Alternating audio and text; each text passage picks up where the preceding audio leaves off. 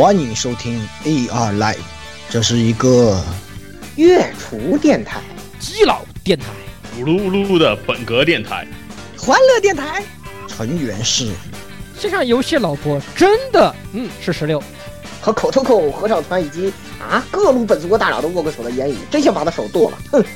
哎，没没没没没，还是老顾道长厉害，道长法力无边。啊，没事没事，待会儿我会用触手都帮你们端掉这些的。以及很多相爱相杀的基友们，这里有，他是我男神啊！哟，我的心他妈好痛啊！咦，以及各种各样丰富多彩、没羞没臊的内容，请听 AR Live 常规节目。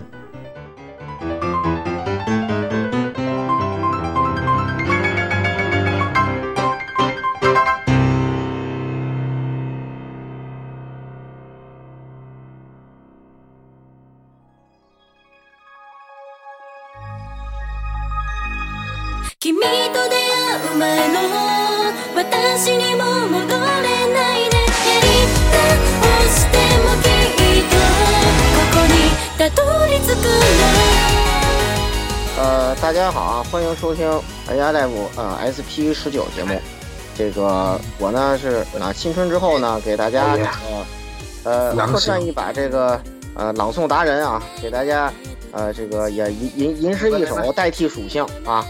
呃，时间来到了丁酉年啊，帝都依然一片春寒，游戏市场十分火热啊，推出的新作有如沉舟侧畔的新番，只有价格是三 A 的暗尺，精尽人亡的良心制作啊，依然卖不过手游大厂的专家版 DQ 周克三，精灵宝可梦日月依然在前十名图版啊，人贩们则纷纷打开了手表呃妖怪手表三的开关。小学生们呢啊，仍然在讨论《生化危机七》的新 DLC 版，啊，老顾却在 DMM 上踏踏实实草船啊。大家好，我是东活毕业的老顾啊。啊，可以可以，甲枪甲鱼了吗？甲鱼了吗？当然，废话。老顾肯定是甲鱼啊，这还你你用你用这还用问吗？对吧？老这个是给观众听的，不是给不是给老顾听的。我我而我还想问，有老老顾有几次也有几次不是甲鱼的？真的是，我只有刚入坑那几次不是甲，他竟然不是甲鱼，哈哈哈！不是甲鱼啊，我这次打完了，我看你给我发了图之后，我马上上一次我马上打开手机就把那个最后一关给过了。哎呀，就是要比我强 啊，就是这样子。本来我不想打了，后来你听你跟我说比一五还简单，我马上就打打开手机就过了就。嗯，对，你还圈了我一下，多谢你圈了我一下。我一看，我操，区区都能过，嗯，是吧？就是这么回事。嗯嗯，对。对这个这个这个以后以后对后来我我给那个呃就是咱们后面那个呃超超高校级剧场版那个那个裁判准备的时候，我想一下大家属性都得先钦定好。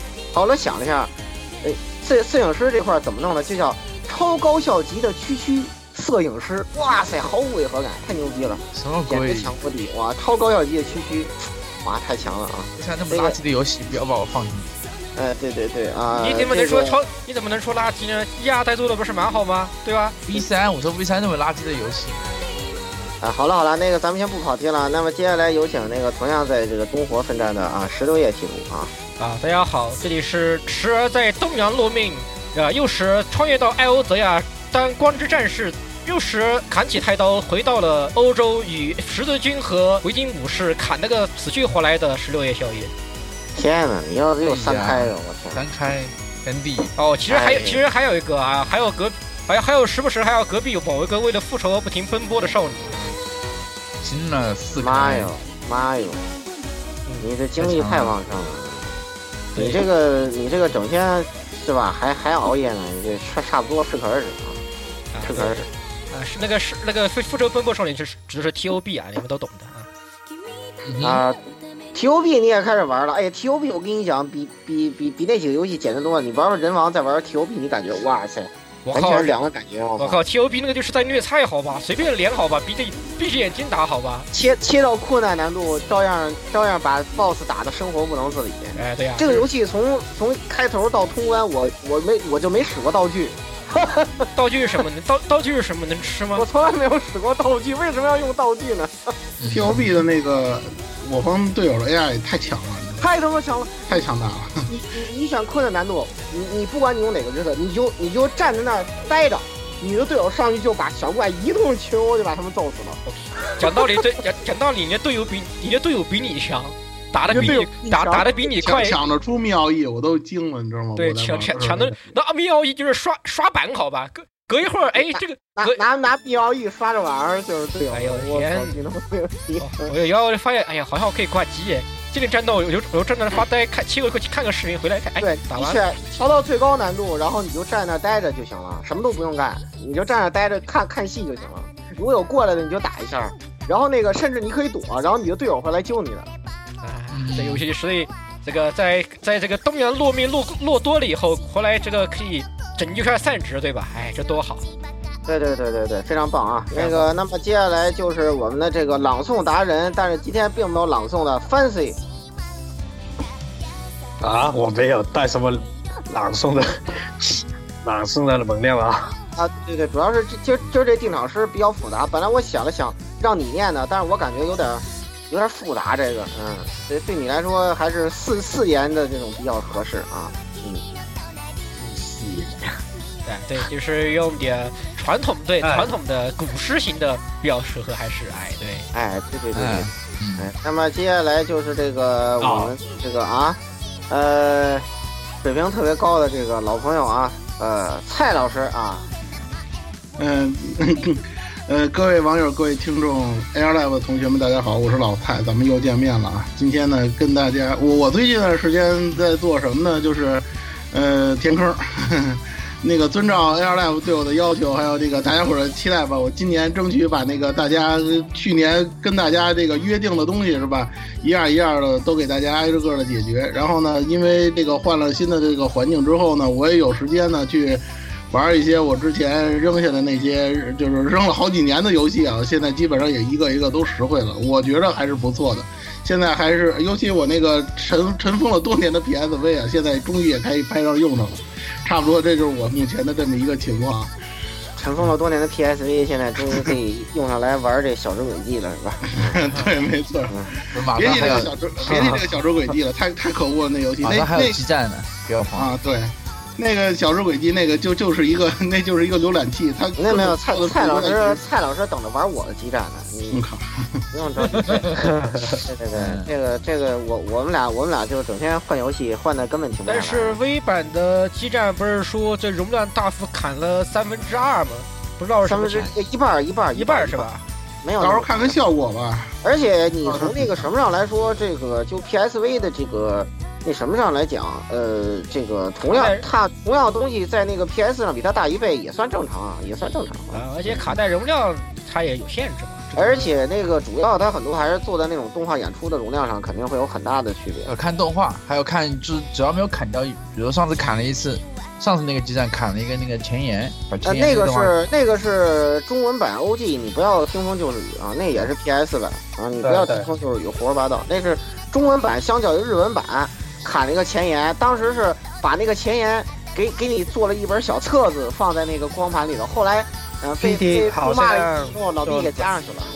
嗯，主要是因为他那个是以 PDF 哎对格式，对，因为它主要以前是因为那个啥格式上传，啊，对对对对对，是的。它主要因为它那个是个相当于是个拨片，然后拨片你说你要做汉化，你要搞字幕就很麻烦，所以他就这个所以就当时就觉得赶赶不上时间，这个工作量大，他又工作量太大，他又没有搞，后来还是补上了，我记得后来补上了。那嗯，后来补上了，后来补上，就是那个我我买那个月之民的时候，呃，那个就是不是出了几个月之后的嘛？那个那个上你就是呃按放进光盘打开就有啊、就没有那个，啊，就是你呃，但是是但是它是得你得下一个一点六个 G 的那个安装包。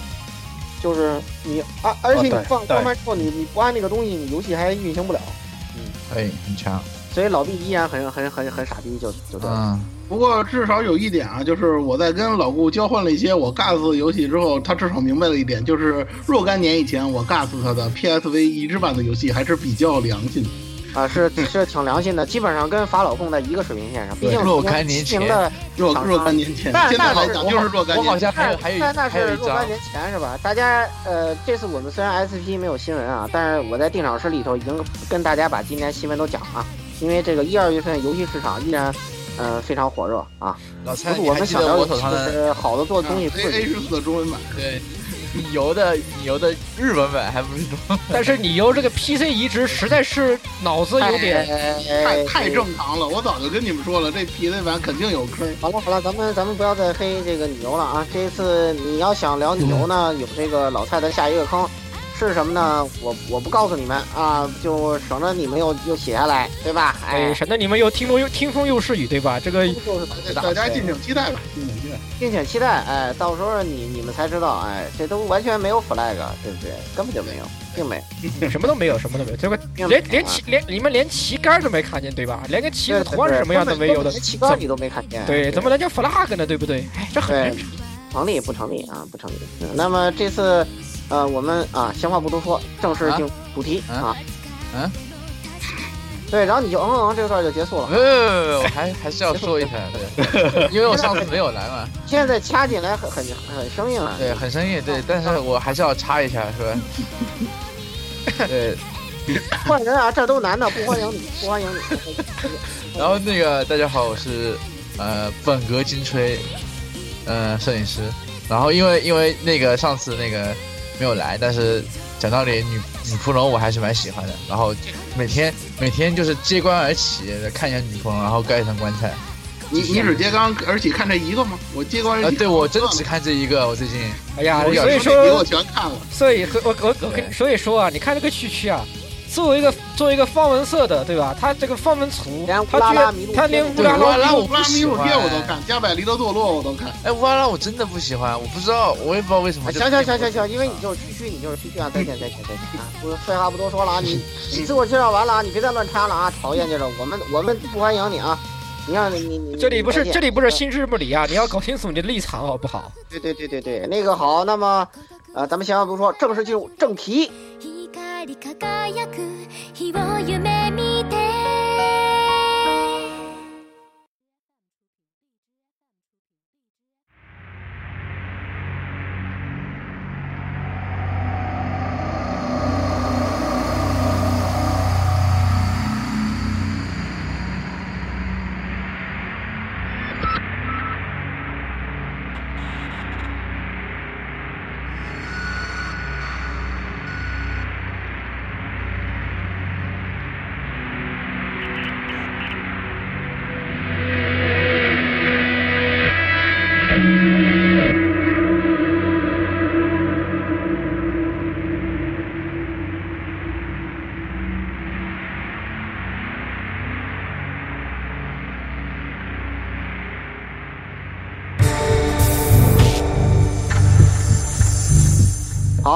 啊，那么今天我们的正片是说什么呢？哎，就是这个啊呃，怎么说呢？一个呃二十年啊、不是二十年，三十年这个脸都没有变化的人，一个史上最有名的绿帽背锅侠，哎，对吧？我觉得他能参加 DC 了，就是绿箭侠应该让他来当，是吧？哎，对吧？这这个他的战斗力，我觉得绝对能跟能跟那帮超级英雄们是吧？史上最较强绿箭比较高下，对，距离十米躲一枚反可反坦克导弹，同生只需要转一下他的腰，对吧？嗯，嗯反可导弹没有他快，RPG 哎对，对，就那么近的距离是吧？嗯，这个没有办法啊，这就是我们这个啊，像龙一样的男人啊，这个同生一马啊。啊，关于他的专题啊，以及如龙啊，其实与其说是如龙，不如更多是聊同生啊，因为篇幅有限，只能聊一期，所以我们想了想啊，就是跟大家聊聊这个，哎，同生完结篇，哎，啊，首先呢，这次呢，这个介绍地缺位啊，这个我们不得不让这个蔡老师来担任一下介绍地的角色啊，给大家还是简单回顾一下如龙系列吧，啊，顺便说一下如龙六啊，这个它的这个基本情况。嗯，我们说这个一个人背一代锅并不难，难的是代代都背锅，每次都背锅，看他我们就想起锅，中华不粘锅，这个放心。这这个是这个是黑黑同哥同学的那个视频里头的那个字幕啊，我就借来用一下。我我我觉着如龙的剧情啊，其实用这一句话就是就是这个同小马哥同生一马，他这个背锅背了六代呢，这个就呃七代，其实这样应该是他把前传都算上的话，就是背家了庭算上他背了七代的锅了。对，背了七代锅，这这就已经可以把这个剧情大部分概括下来了。呃当然了，外传其实也有一些背锅的，包括黑豹第一章，这个黑豹一也是背锅呀，也一开始也是背锅。啊，对对，对对，嗯，所以所以呢，就是当当然了啊，作为一个这个讲这个极道，就是讲这个日本黑道的这个游戏，如龙系列呢，在这个世嘉，因为是世嘉公司推出的嘛，这制作人是这个明月忍阳，在这个世嘉的这个游戏当中啊，也系系列当中也是到目前就是目前为止还在延续的，呃非常重要的一个大作的这么一个系列。它从那个二零零五年呢开始正式的发售初代，到今年为止呢，也有了这个十多年的这个历史，总共呢推出了大概是包括零代在内的啊正传作品一共是七部，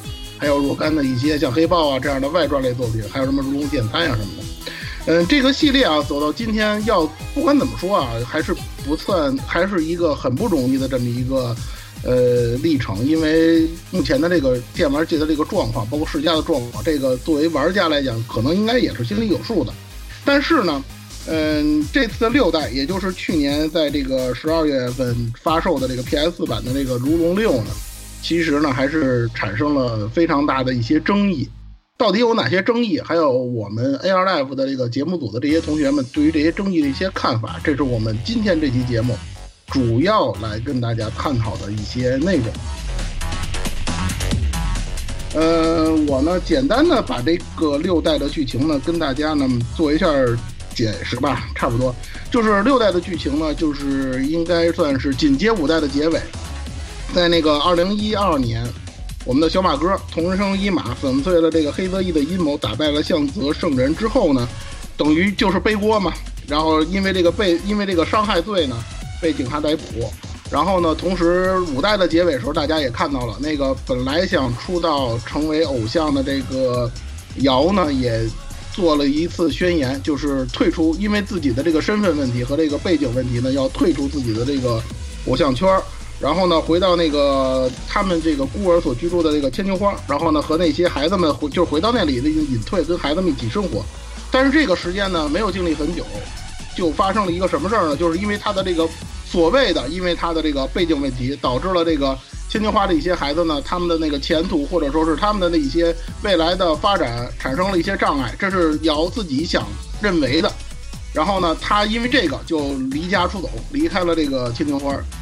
当时啊，就是不知道又跑到了什么地方。等到这个同生一马决定回去，这个等他回到千秋花的时候，发现这个整个已经就物是人非了，瑶也找不到了。当时呢，也没有什么特别那个明确的消息指向了他到底发生了一些什么事儿，没有办法。通过一些很，就是说通过秋山俊啊等人的一些非常细细碎的一些线索，他发现这个主要的这个他的这个踪迹还得要到神室厅去找。所以时隔了一段时间之后呢，他又一次回到神室厅，发生了如此这般发生了整个这个六代的这么一个故事。大概的背景呢，就是这样的一个背景。不管怎么说呢，从这个官方的这个角度来讲，呃，他一直是在宣传，就是《如龙六》呢是这个同生一马的完结篇，对，它是这个可以说是整个这个游戏的一个基调。我想大家呢，在如果玩了这个游戏啊，从开头开头开始，就应该能够感受到，就是制作者有意的在向这个角度的方向来着重的进行描写。但是，关键的问题在但是后边。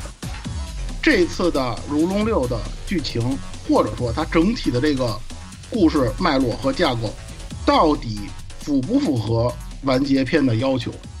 这个就是《如龙六》剧情方面造成最大争议的一个问题。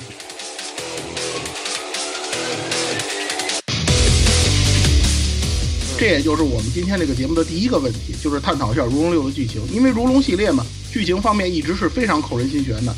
本身它从背景上啊，本身它从人物上啊，本身它的叙事上啊，都是非常能够抓人的，而且在剧本上确实有一定独到之处的作品。但是《如龙六》的剧情，就如我刚才刚才所说的，产生了非常大的争议。呃，我们在这个 玩游戏开始之前啊，也看到了一些剧透啊，在那种背景之下，我们 AR Life 的同学呢，在这个群里头，当时是以我为代表，还有老顾啊、Z 叔啊，呃，一些其包括其他的一些同学，可以说是引起了非常非常大的争论，当时就差点都已经到了那个剑拔弩张的这种程度了。那么到底为什么会产生这么大的争议呢？我们在玩过了这个《如龙六》的剧情之后呢，大概总结了大约是五点，就是在它这个剧情方面到底为什么会会产生这么大争议的这个内容。这也是我在这个网络和这个相关的论坛啊，以及这个呃社交平台啊，看到大家所讨论的这个问题当中比较集中的这五个问题。所以今天呢，在这个首先的这个剧情这个环节呢，我们就围绕着这五个问题来跟大家做一个探讨。嗯，首先啊，我先首先首先首先我来，因为这个可能最大的争议的这两点，应该是在我这个我我现在负责的这个这这个环节。嗯，就是这个瑶的孩子的这个问题。我想啊，因为这个官方从从哪一开始啊，他就把这个瑶的孩子到底是谁当成了一个差不多的悬念来抛给大家，而且也引发了一定的争论。这个作为话题性，或者说是做这个争议，或者说作为焦点，哎，这个做的还是比较成功的。呃但是他爸其实比较早就进入了主角一边，然后那个那个其实要明白一点的，一眼就能瞧来准准是他。对，主要问题就是你你看你然后然后宣传的时候玩到第六章还装作不知道，非要说我剧透他。你说 在我了第四章他爸就登场了，你完了其实这么想啊，不是后面我就是这样的，就是我知道，就是因为这次啊《如龙六》宣传不是有好多那个真真实演员就就进去了吗？对啊，然后里面唯一一一个年轻的就是他，你知道吗？而且这是如龙系列的那个一贯的那个风格。你看如龙零更是请了一帮日剧中的那个老牌演员，就是这个很谁是老牌演员，只要只要谁是老牌演员，你一想，哎，瑶多了一个瑶多了一个老公，你就想年轻的老牌演员是谁？这就只有他，对吧？他其实也不算很不年轻了。就是就是相比啊，老牌这里面所有老牌演员，他是最年轻的一个。对对对，嗯，其实啊，要说猜这个，也就是这个瑶子孩子问孩子的问题，实际上最关键的问题，就像刚才老顾啊和摄影师所说的，就是这孩子爹是谁？其实就问题就这么简单。对，当然了啊，这个游戏最后公布的这位爹，这个孩子爹肯定 是会让引起一些玩家的不满，不满其中就是在谁，怎么找了一个他，对，就这么怎么找了这么一位，肯定就是这么一个问题，觉得不值或者说怎么样的。这个我跟大家说啊，就是，嗯、实际上啊，就是说从这个，就是说从瑶本身，或者说从这类角色的这个本身，或甚至说再扩大点，像那个日本那个社会现实来讲，像这这样的问题，实际上。可能会反映出的一些是什么呢？我个人的理解啊，就是中日在一些中国人和日本人在一些文化上，或者说在一些问题理解上的差异。这个问题当然今天就不展开了，因为这个展开的话是一个非常大的话题，涉及的方面很多。我只能说一点，就是说什么呢？在我最开始，也是我跟他们，这也是我跟 Air Life 同学争论的时候，我的一个观点就是，在我最先知道瑶有这么一个孩子的这个事儿的时候，我第一眼是，我第一件事就首先把小马哥给排除了，就是把同生一排除了。嗯，这个很合理的。对这个问题我一直在说这个问题，呃，我不知道大家是怎么看这个，我可能有可能有一些人还是想法比较，就是说比较表面、表层化的，觉得哎呀，这孩子要是有个爹，要是同生多好，或者说怎么样，有人这么想过，但是这绝对不可能。你作为一个那个游戏的剧，或者说它一个拿它来作为话题，或者说话题性的东西，或者说延续五代的那个大家知道那个入狱的那个剧剧情来讲，不管怎么样，就是各种指向来讲，就不可能发生这样的事，可能。对对对对，他有可能性有要是有这么想的人，肯定没有玩过如龙的任何一部之前对，至少你五代对对对对对对对吧？对，这是没有什么疑这问的。是第一点。第二点是什么？为什么我们还是会产生这么大的争议？我们实际上当时啊，因为我们游戏还没拿到手，当时我们产生这么大这么大的一个争议的争议点，实际上后来我反思了一下，并不是说这个瑶的孩子爹是谁的这个问题，对，真正的问题是我接下来要说的这个问题，为什么产生这么大争论？这也是游戏在游游玩的过程当中给予我们的反馈，验证了我们我后来的这个想法的这个问题，就是我接下来说的第二点，就是瑶在整部作品中对藤生同生一马的这个态度。这个问题是《如龙六》剧情在角色塑造，尤其是主要角色塑造方面最大的一个问题。对对对，除了他最后，除了他最后着吧一下以外，从头到尾都令人非常不满啊。对我我们说啊，瑶这个角色啊，在游戏当中可能有那么几代不是作为主要角色登场的，可能有一些侧面的描写，但刨出那些之外，基本上在游戏当中是非常重要的一个角色。他对同生一马的影响是非常大的。当然换过来反过来也一样，这两个人可以说从初代开始一路走来，对吧？对，他们当中发生了一些什么故事？他们两个人当中，同生篇女主角就是瑶嘛，这是毫无疑问的。哎，对，他们两个人之间应该产生什么样的感情？这个东西作为任何一个玩过如龙系列都很在意，嗯，都应该有感触。官方也知道，所以官方把就把这个当成一个爆点拿出来了，就宣传。对你拿它做出一个爆点可以，但是你你瑶在这个六代当中对同生的这个态度，你们觉着呢？就就没有以前，就是就感觉就不是自己儿子。就我有一个假，我有个假女儿。对对对对，就是我用句北京土话来讲，白眼狼。对，不知道大家懂不懂这个意思？对对对，那个玩家忘恩负义嘛，就是这意思。对啊。你你有什么我就突然被洗脑了一样。是，应该说这个姚对重生的态度啊，呃，你可以说到五代为止都保持的挺好的，也不知道为什么到六代突然就那个那个就就不知道那个之前那个十多年的人生的记忆都跑哪去了就。我我给大家我给大家说一个最典型的例子，就是五代的结尾跟六代的开头。这个五代的结尾和六代的开头，也就是同生一马的那个回忆杀那段，有一段剧情是重叠的，就是那个瑶退出的那段剧情。对对对，这段剧情你如果你在玩五代的时候，我不知道玩家你什么感受，就是当时你会感觉很感动，对吧？非常非常的这个瑶别互相牺牲吧，对，两个人互相为对方做出牺牲嘛，然后就是双方之间这个亲情很真挚嘛，对。可是你在玩六代开头的时候，你再看那段，我我不知道老顾你是什么感受，反正我玩的时候我觉得瘆得慌。我也是觉得，就他这个这个气氛和氛围完全就不一样，你知道吗？对，就整个就变了，不一样，整个就变了。对，整个这这个也这个也侧面跟大家就是说提示一点，就是说同样的剧情，同样的剧本，在你的演出效果和你的这个气氛渲染上，如果完全不同的话，它是会有截然相反的那种感受的。这是一个很典型的例子。其实我比较不满的是，他为了做这么一种瑶的孩子设定，他还特意把本来五代挺感人的一段剧情拿出来，呃，就强行做一个不同的阐释，不同的诠释。就也有可能他是觉得，就是说，呃，如果按照那个五代大家理解的，或者是呃五代原本的那种路数来走的话，就算不弄出副驾来，可能也得搞出一点什么。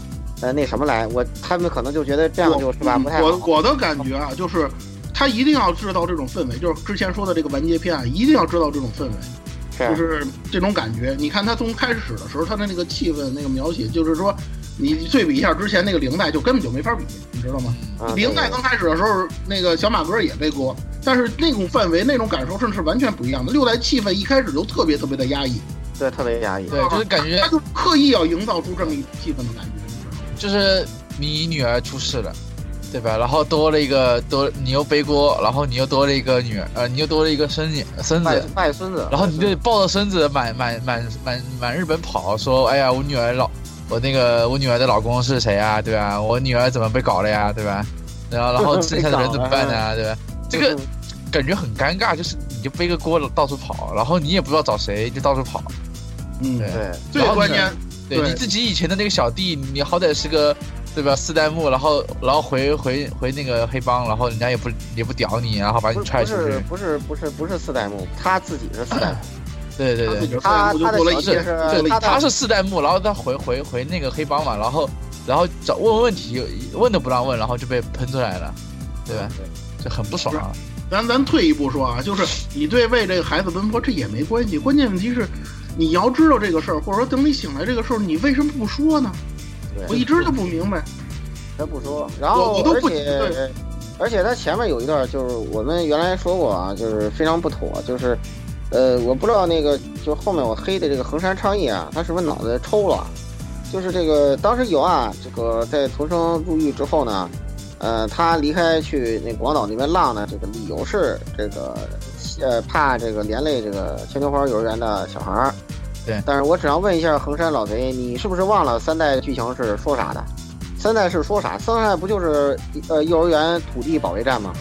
问题都解决了，你到六代还拿这个当借口，他不是你不让我土地，掰盘吗？它是这这块地就是黑帮的，对啊，这块地就是黑帮的呀嗯，就是东城会的地儿，这这都是众所周知的事实。对，不是说你走了这事儿就解决了，这解决不了，你知道吗？而且而且而且这个时候有一个根本的错误认识是，这个东西不需要解决，因为在日本黑帮是合法的，黑帮可以有产业啊，可以有土地啊，有什么问题？谁谁敢谁敢否认啊？有什么问题？你这个是他吧？他就是他的逻辑啊，就是影响这到这个那个谁，他那个兄弟的那个前途了，是吧？上高中上不去了，或者说进甲子园进不了了，反正就差不多就这个。你有什么关系？自我对，意识过剩就，在这儿啊，这个你又又不是你又不是东城会四代目，跟你有什么关系？你这个自我意识过剩，真的。再再者说，你就就以你那个退出宣言那一说，你不说别人就就也都知道了，对吧？你不退出，人家也都知道了。而且就是你走了，你你你走了，你的这个地方还是黑帮的，对啊，你走跟不走本质没有区别。对对问题就在。这儿。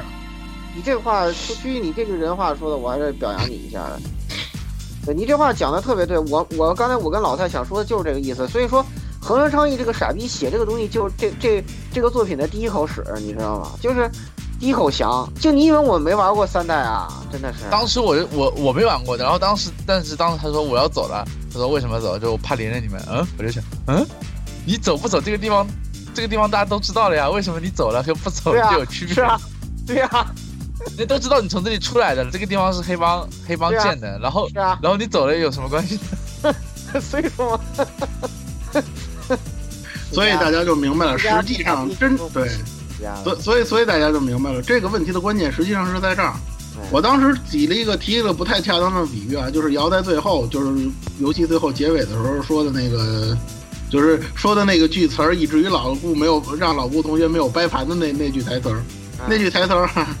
如果啊，我如果是我的想法的话，我觉得就应该学 FF 十，学 FF 十里尤娜说一句谢谢。对，你可以不把那个就是说他跟童生交心的这种东西描述出来，但是你至少要在最后的时候，对着童小马哥的背影，你至少应该说一句谢谢。就六代唯一挽救了我掰盘的是他最后那个镜头语言。就首先一开始他们是给这个那个摇人呃那个走路，然后他们那拍嘛，然后那个呃老老老妈在那儿就摇在那儿那个跪着那儿伸出手来说那个干干巴累啊，然后加油啊那个，然后呢这这时候童生过来到那个到到这个幼儿园这儿来呃孤儿院这儿来看他们了，然后呢这个这时候瑶呢他那个这个时候他那演出特别巧妙的是。呃，他走选了一个镜头语言，就是镜头转过去的时候，这个童生人已经走了，但是那个瑶呢，是吧？这个后来转过头来之后呢，表情就变了，还再说了一遍加油。哎，这这个这个表情，我感觉哦，你你还良心未泯啊！我只能用还有还有点良心。还有点人性。对，如果如果按我的说法，如果改成谢谢的话，那基本上我会减弱减弱很多在这两点上黑他的这个态度，你知道吗？包括这个剧本的态度。哎，如果他说的是谢谢的话，他要说个加油，他再说句谢谢，我我估计是吧？我能再感动一点。但是这段看的我他妈还 还是特感动，你知道吗？就是其实我对六代同人篇完结期待，我就是期待看到这样一种亲情的互动。哎，你怎么就不能学传送之物呢？因为这些咱们就别别着急，老老顾别着急，这个剧情方面的结论我们一会儿就说啊，别着急，不要急着急。这个跟传送比，你我觉得看传送那个亲情表现，你这两个不能放在一个台阶比，好吧？这一会儿一会儿你们听我那个剧情方面的总结啊，你这个别着急，大家不要着急，还有分享。这个这个亲情描写真的是气气死我了。虽然说他好像写了很多亲情戏，包括北野武老人家跟那个谁跟那个藤原龙也两个人嘛，对吧？对，这个这个，但是真的是，哎呦，差强人意。就别再提主线这个藤生篇男女主角的这个亲情了，哎呀，真的是气死了！来继续，蔡老师。嗯，这个瑶的这个问题，咱们就先说到这儿，因为确实争议很大。如果大家还有什么别的观点呢，也欢迎在这个微博上，或者说在这个呃这个这个 我们的这个广播的这个页面呢，跟跟我们互动啊。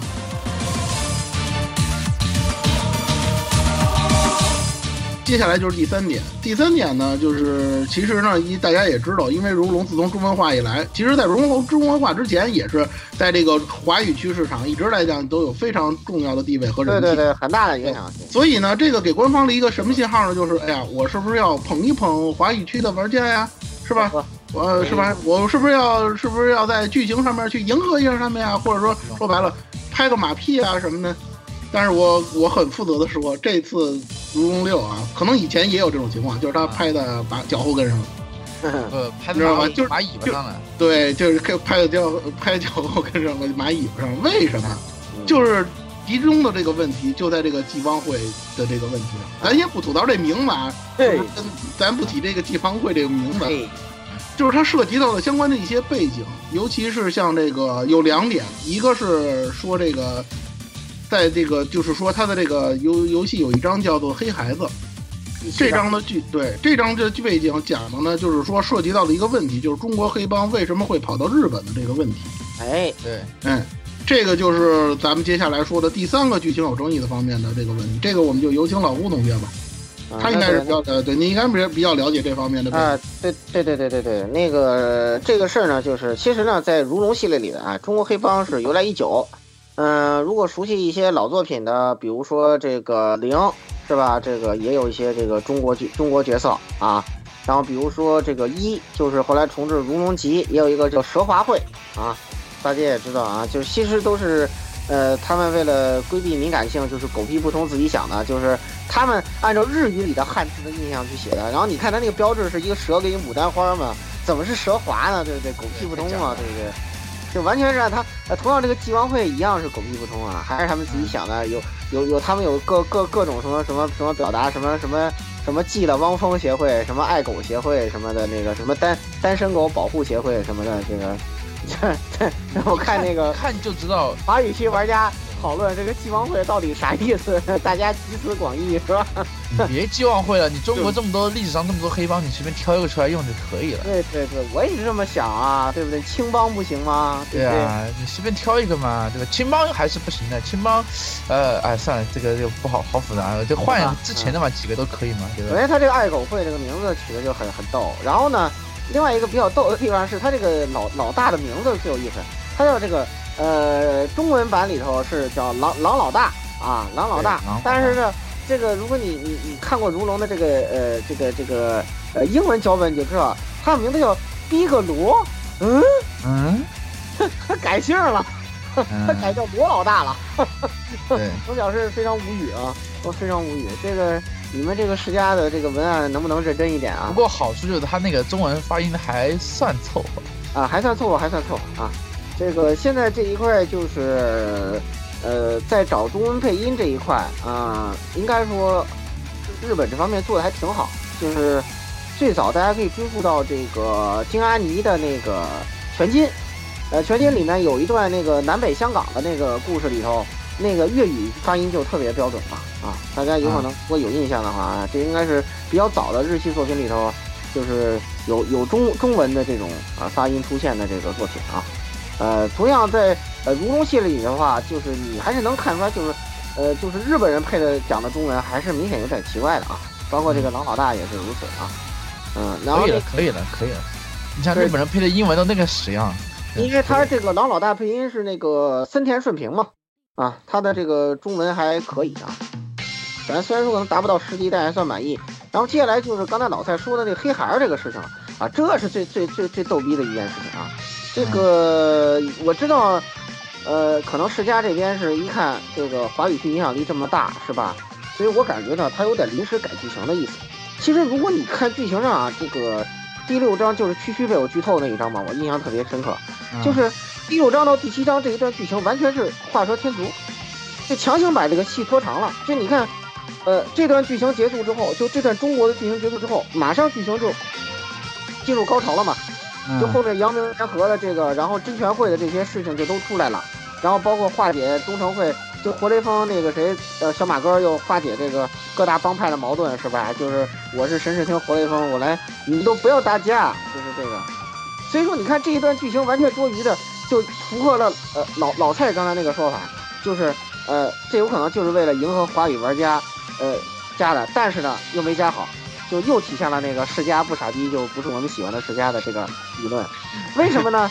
就是他这一段非要怀疑说这个达川是那可能是那谁的儿呃那个爹，对吧？你这爹就在你身边呢，你非要是吧？要 是不是？对，你还说我剧透，你你你爹你爹爹就在童生身边了，他他带着亲爹去找一个那什么去，然后呢发现说啊，这个达川呢其实是呃中国人啊，跟这个呃阳明联合会那个天野是吧，都都一样，就说呢在日本的这个黑道组织里呢有很多，但是槽点在哪儿呢？是说他在他们把这个解释成说是呃中国超生的孩子。偷渡到日本，我我就很无语了。你这个，哎呦，听风就是雨，真是你们这些海外学生党是吧？你你这样想，就是如果中国超生的孩子花大价钱整到日本去，你还不如买个户口呢，你还不花钱上。对你那个钱真的不对，我想买个户口就是这。第二就是说，把款交了就行了嘛，那没多少钱。第二就是说，那个时候如果你有有能力能把孩子整到日本去，那你不还不如从日本进口点什么电视机、彩电、冰箱、洗衣机什么的？我操，赚飞了，好呗！我操，八十年代你整那这东西，你不爆炸，你你就你现在就首中国首富就不是不是那个谁了，马云了？对，不是马云了，对。其实其实啊，因为我觉着，因为那天在跟老吴同学讨论这个时候，老吴提了一个观点，我觉得比较值得，就是说比较值得提一下的，就是这个当中实际上涉及的敏感问题很多，你知道吗？对对对。尤其是这个真正真正这个黑户的这个问题，实际上是就是在现实当中，或者说而且应该叫历史这个复大多，就是对，我给大家简单聊几句吧，就是因为不能再那么说了，因为你看。咱们官媒整天批判就历史问题啊，这个问题就是我们也不想被查水表，所以我们也不能说那么细。但是呢，就是说实际上，呃，世家呢可能也不是真傻，就在这一点上，他也可能不是真傻，他只是装傻。就是真正被称之为黑孩子的，在日本的中国人，并不是超生的人。哎，我只能讲到这儿了啊！再再再再延伸下去就会被查水表。对我我就提跟大家提两点，第一。世嘉这个公司是有黑道背景的，我想这个东西就是但但凡了解一下世嘉背景的人，或者是老的世嘉粉，都应该知道这件事。这是第一点。第二点，不是什么东西对于一个国家的政府来说都会放到台面上说。对对对对，我就是就就提到这一点就完了。有些东西是心照不宣的，两方都不会。不是，还有一个事情是这样的，就是我个人的理解啊。说，如果你你想迎合中国的这个玩家，第一，你把中国黑帮在写在这个剧情里面写的强一点，对吧？就比如说让让卢龙可以，让卢龙吃个鳖，不是郎老大是让那个那个让那个棒子那个吃的鳖，没让没让那个童生一马吃鳖，我是让童生一马吃个鳖。然后第二个呢，就是你不要写黑孩子的事情，你就说啊，因为这个这个我只有一个儿子，对吧？我儿子。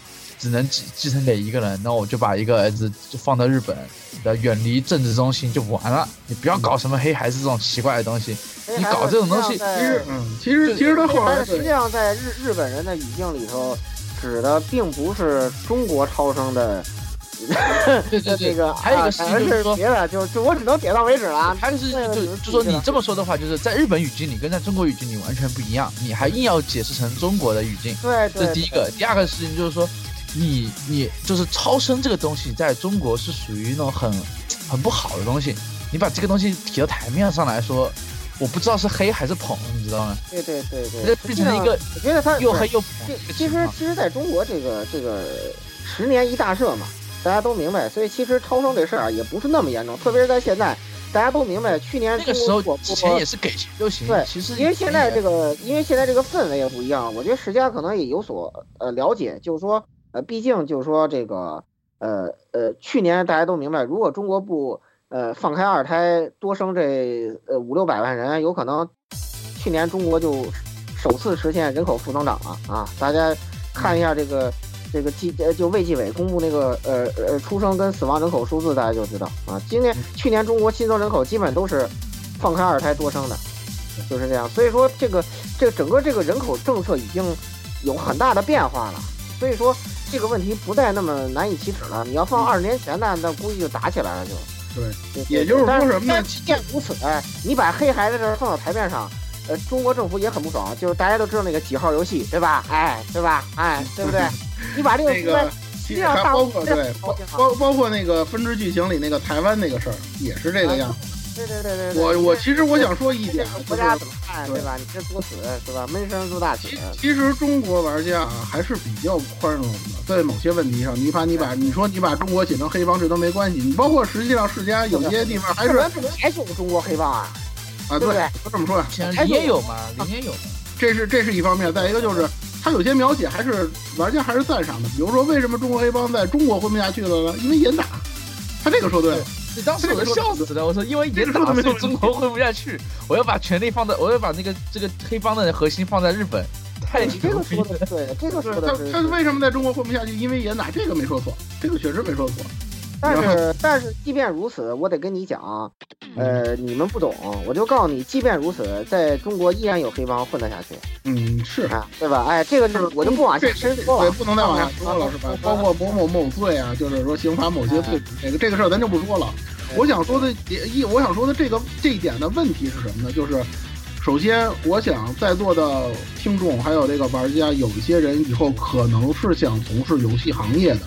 或者说是想走这条路的，有这方面想法的人，我提醒各位一个问题，也提醒各位一件事儿，就是你在做游戏的时候，像这种敏感问题，你能不碰就别碰。对对对。中国本身对这东西就特别敏感，高度注意这个事儿。你说你不去碰呢，还经常四处碰壁呢，是吧？过高审怎么着的？所以呢，大家可以提香港，就是九七年香港的黑帮怎么怎么怎么样，对吧？对对对，怎么说都没人管你。对对对，反正九七年之后，九七年之后香港对，如果你把握不住这个脉的话，你干脆就别提，就不要去做这件事儿。或者你就提香港或者台湾的黑帮。九七年香港黑帮怎么怎么怎么样，对吧？九七年之后不行了，呃，严打，然后要要要整过来，那没问题，一点问题都没有。还有一点就是，如果一旦说有什么，就是说你没想到的疏忽或者说问题，就像那个台湾那件事似的，如果出现这个事事儿被玩家给点了，或者说被玩家反感非常大的话，赶紧公关。对对，这不要还跟玩家硬刚，还挺好。对，不要去跟玩家硬刚。你们说到香港玩家，或者说你刚过玩家背后的是吧？我就不说了。让十六来冲两句。你们说香港 香港黑帮这个东西，难道没想到黑胶吗？你们忘记张老大了吗？啊，对对对对对，这些片在中国永远都播不了，现在《进击巨人》都快播不了了。啊，对对对对对对对对对。所以我就是你们不要老老拿这种东西，就是很忌讳的东西。我跟你说嘛，就你别看中国政府今天没事老把你们这些老老老老批判日本政府，但是我告诉你，能站到那个外交部发新闻发言人那个地儿去批评的问题，都不是主要问题。你千万不要认为中国跟日本之间的问题是。钓鱼岛问题或者是历史问题，那你就拿衣服了，你知道吧？嗯，就是你你就是外交部外交部扯都是中国日本之间，别别别别别别再说了，别再说，知道吧？低调啊，低调，咱们要闷声发大财，不要再说，反正就是。但是我就告诉你，这个游戏在中国大陆被禁了，原因就是因为他提到了中日之间一个特别特别敏感跟忌讳的问题。你看中国日本互相谁都不提这事儿。他他十佳他说，你说他是不是傻逼？所以所以我想说的一点，还有还有这还有一点是什么呢？就是有些玩家说的啊，这个如龙这系列根本就没在中国正式发售，是吧？在中国大陆地区玩如龙这是不合法的，所以你们没有权利提这个敏感问题。是，我可以很负责的告诉大家，这种说法就是扯王八犊子。哎，对，扯王八。大家一定要记住这点，扯王八犊子，别来别跟我来这套。是吧？大家伙都明白怎么回事你别你别跟我说说这东西在中国发售，这东西中国就没有没有权利发声，扯淡那是。对对对，你你你你你你你这就更更样了。你这就我这引用长者一句话来批判你，叫军队一律不得经商。后面的事儿如果你不懂，那就当我没说。但是我只能讲到这儿，知道吧？再讲就就水表了，知道吧？但但是呢，但是但是呢，话说回来啊，就是说，如果大家发现了这种敏感问题之后。请采用正规的渠道去哎阐述自己的观点。对，你像这个台湾这事儿，咱们中国玩家反映了之后，他不就改了吗？对啊，咱们那个苏维埃呃苏维埃同学，就那个著著名的这个世家粉粉丝啊，人家非常有理有据，非常正规的渠道把这个问题解决了，对是吧？提出来了，解决了，就挺好，就 OK，这件事儿咱就过去了。不要像某叉 box 粉丝那样，对吧？搞对，不要说哎呀，你不好过，我也要把你怎么怎么样，恨不得说去给人家寄刀片啊，上上海十家公司闹去。咱别干这个。对对对对对，那那都很愚蠢啊，很很很非因为人家是个日本公司，肯定有些东西想不到，没有没有没有。对对对，毕竟毕竟我跟你说，咱们之间虽然文化相近，但是也还是有很多不同。政治这个东西，特别是他黑帮这东西，跟政治介入很深，政治这个敏敏感度不一定有我们这种敏感，你知对道吗？对对，而且而且大家不要认为就是说是呃他们是什么民主的什么怎么样，其实不是啊。日本的政治文化在很多方面跟中国非常接近，非常非常接近。好好这个你可以看到，这个要扯远了，这个对对对，你可以你可以大家看一下行了，我就不说了。说，咱。们说回来之后，就是有请区区来说下一个问题，就是这个同生篇的这个结局，又是黑又是黑户啊，当然不是黑孩子了，变黑户了啊。对，同来来那个。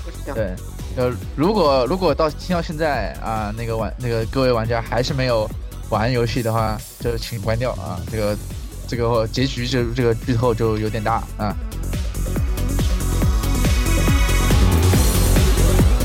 啊，好，我们说下这这次《如龙六》的结局，《如龙六》的结局很简单，就是童生对吧？一个人单挑那个广岛黑帮老大，还有老大的这个影武者，两个两一一一挑二，最后呢，这个被砍了一刀，然后但是其实并并没有死，说是说死了，并没有死，只是就是他是跟做了总理，应该是总理大臣的一个一个徒弟吧，或者是一个信徒，那个做了一个肮脏的屁眼交易，对吧？然后这个，然后拿了，呃，然后就就变成黑户了，就他的名字从那个所有的官方报道和那个户籍证上全部抹掉了，他就变成了一个黑户，从此就哪也不能去，对吧？然后最后回了青莲花瞟了一眼，然后就跑路了，就是这么惨的一个人。就是这个结局，从某种意义上算是背锅侠的最惨的一个锅，对吧？他这个锅估计要背一辈子。对对对，他这锅他要背一辈子啊。我们就想问这个问题，你说你至于吗？对对，咱别的跑，咱别的不说啊，你说，呃，作为这个，咱还是以这个完结篇，就是同声完结篇的这个角度来分析啊。你说你给他一个，就是说比较，就是说出去隐居了，或者说是怎么样的，这都可以。通常这种，通常啊，这种黑道作品当中，主角就是这个黑道主角啊，最后这个经常隐居对对也正常。你像 GTA 嘛，很很典型的 GTA 那个游戏，不是也是这个样子吗？对对港产对对片里那些老片儿，港产片里头也差不多是这个样子。对对对，也经常有这种套路隐。居啊，或者但是是你没必要，出出国也可以啊。出国也行啊，对吧？出国你就是就逃去美国啦，对吧？逃到什么不知道因为因为什么国家大家不知道，就是日本对于日本这个国家来说，就是你成了黑户，你就基本上就是属于那种很边缘，就是社会最底层，而且永永世不能翻身的典型。哎呀，你就想吧，只要是有户籍制度的，变成黑户有多惨？你就是一个空气人，等于你就不存在一样，活着跟死了一样你。只能打零工，而且就是就是就说白了就是你从一个黑帮头头，然后后面是普通大众，你现在变成了路边的街友还不如的那种人。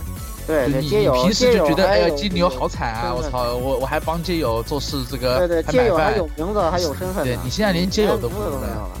对对吧？你你这个人就是就是因为日本的是这样的，就是你没有名字，你什么事都做不了，你房都租不了，你你那个那个银行卡也开不了，跟中国一样你。啥也干不了，对，一样。刚才说了，中国对这个，其实啊，我我告诉你们，就不要老那个听风就是雨，就是你老说什么啊，中国身份证怎么着，外国没身份证。我告诉你，在美国，你个人的信用档案就是你的身份证。为什么他们都要绿卡？你没有绿卡，你就建不了这个公民的信用档案。你没有这个信用档案，你到美国你什么都干不了，就跟你在中国没身份证一样。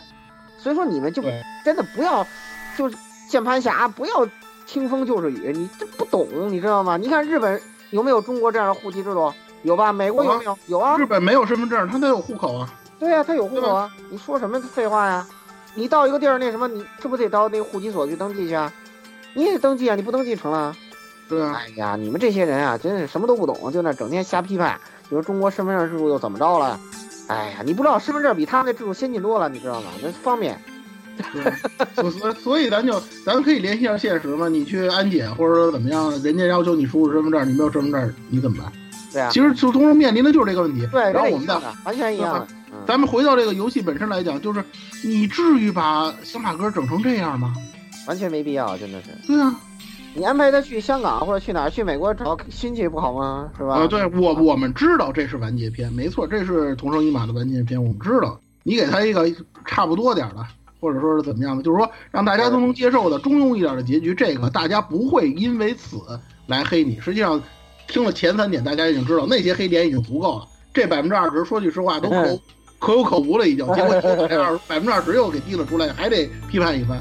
那 你让玩家怎么接受这点？对，真是接受嗯。实际上我在之前跟跟那个老顾他们争论的时候，我也说来着，我说还是那句话，瑶的那个问题不是问题，你把同生一马整成这样，我真接受不了。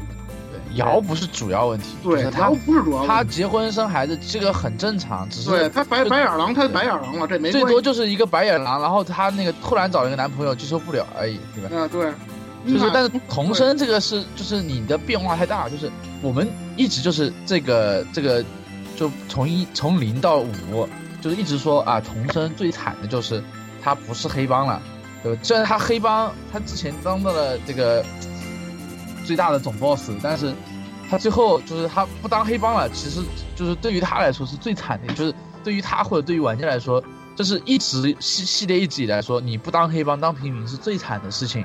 嗯，那么现在突然现在连平民都当不了，只能当黑户了，这是惨，对比比更惨还要惨，有必有必要？我我就想问一句，那个写剧本的和和和和张张一样，有必要吗？对对对对对对而，且关键是个样，他处理的过惨了，你跟这标题也不符啊，这哪还龙那哪哪哪来龙的这个东西啊，对吧？这也不太，你你还如龙呢？你连个蛐蛐都不如，你连蛐蛐都不如，真是不如是，吧？连个蛐蛐都不如，真的。你连个蛐蛐都不如了，你还如龙呢？你看，对啊，你就跟这个名字也不太一样，对吧？就跟对啊，反差实在太大了，就没有这个必要反差。太大了，对，对吧？所以所以我觉着啊，这一点真的是太过分了。就是咱们从一个代入最强的代入感，对非常非常非常非常。你你一个就是你咱咱们一个最大的一个代入感来讲，你说陪伴了玩家这么多代小马哥，这么不容易，这么大家也看到了，甭管是背锅也好啊，当活雷锋也罢啊，这么好的一个人，咱咱先不说这个黑帮背景这个事儿，就是说就是这样的一个人，你给他弄成这样一个结局，那我们真的是接受不了。就觉得就是你就是从整个来说就是接受不了，接受不了。这一步这一步就是玩下来就是哎呀好人没好报，好人一点回报都没有。好人一点回报都没有，而且你看他在支线里做了多少好事儿啊！哇塞，全就说神使厅的活儿他都管了。你说好人好人你不要求回报，你就当个普通平民，就是来呃对，也行，一个那个我我踏踏对，实实的啊踏。实实，你就你比如不要开什么医学院，你很简单，你你你就是东城会给点钱，你去北海道买个农场当农夫，一点意见都没有。对非要搞你到这样你到夏威夷去跟卡路来点没羞没臊的生活，我们也没意见。你现在基本上寸步难行。那个那个谁的那事儿我先不提啊，就那个那个警察那事儿我都不提。那个那个那个介绍里头还有还有坑呢，这个咱都不提了。对对对对对，所以说这个问题，可以说因为世嘉这么一搞，或者说因为这个这个这个写剧本的横山仗义这么一搞啊，就弄的呀，就是完全凸显的，有时候给人的感觉比瑶的那个事儿还要严重。这就是这个第对，这是第四点。呃，连带着还有一个第五点，就是这个关于这个其他的主要角色去向交代不清的这个问题。这个问题是因为什么呢？就是因为大家知道四代和五代的时候都是采用多主角线的这样的一种描述对对对对对，到到六代就单主角了就。咱们到六代变成单主角了。呃，我个人感觉啊，包括你，包括像那个游戏机使用技术，他在那个如龙的专辑里头，他也说了，说这个六代大量经典角色缺少戏份，可以说是本作剧情的一大遗憾之处。嗯，你你好歹你交代一下，因为你可能他们不是完结篇啊，以后的作品当中他还有出现的，但是你好歹交代一下，他们说一下有的就是他至少他在这个这个阶段，就是这个这个完结的这个阶段，他他们在干什么你？你提几句是吧？这没关系，这你也花不了你多大笔墨，占不了你多大容量，对吧？你提几句，你正面描写说说个三十秒一分钟。对你正面描写来不及，你侧面描写说一下，就是交代一下，哎，他怎么怎么样？像那个谁是吧？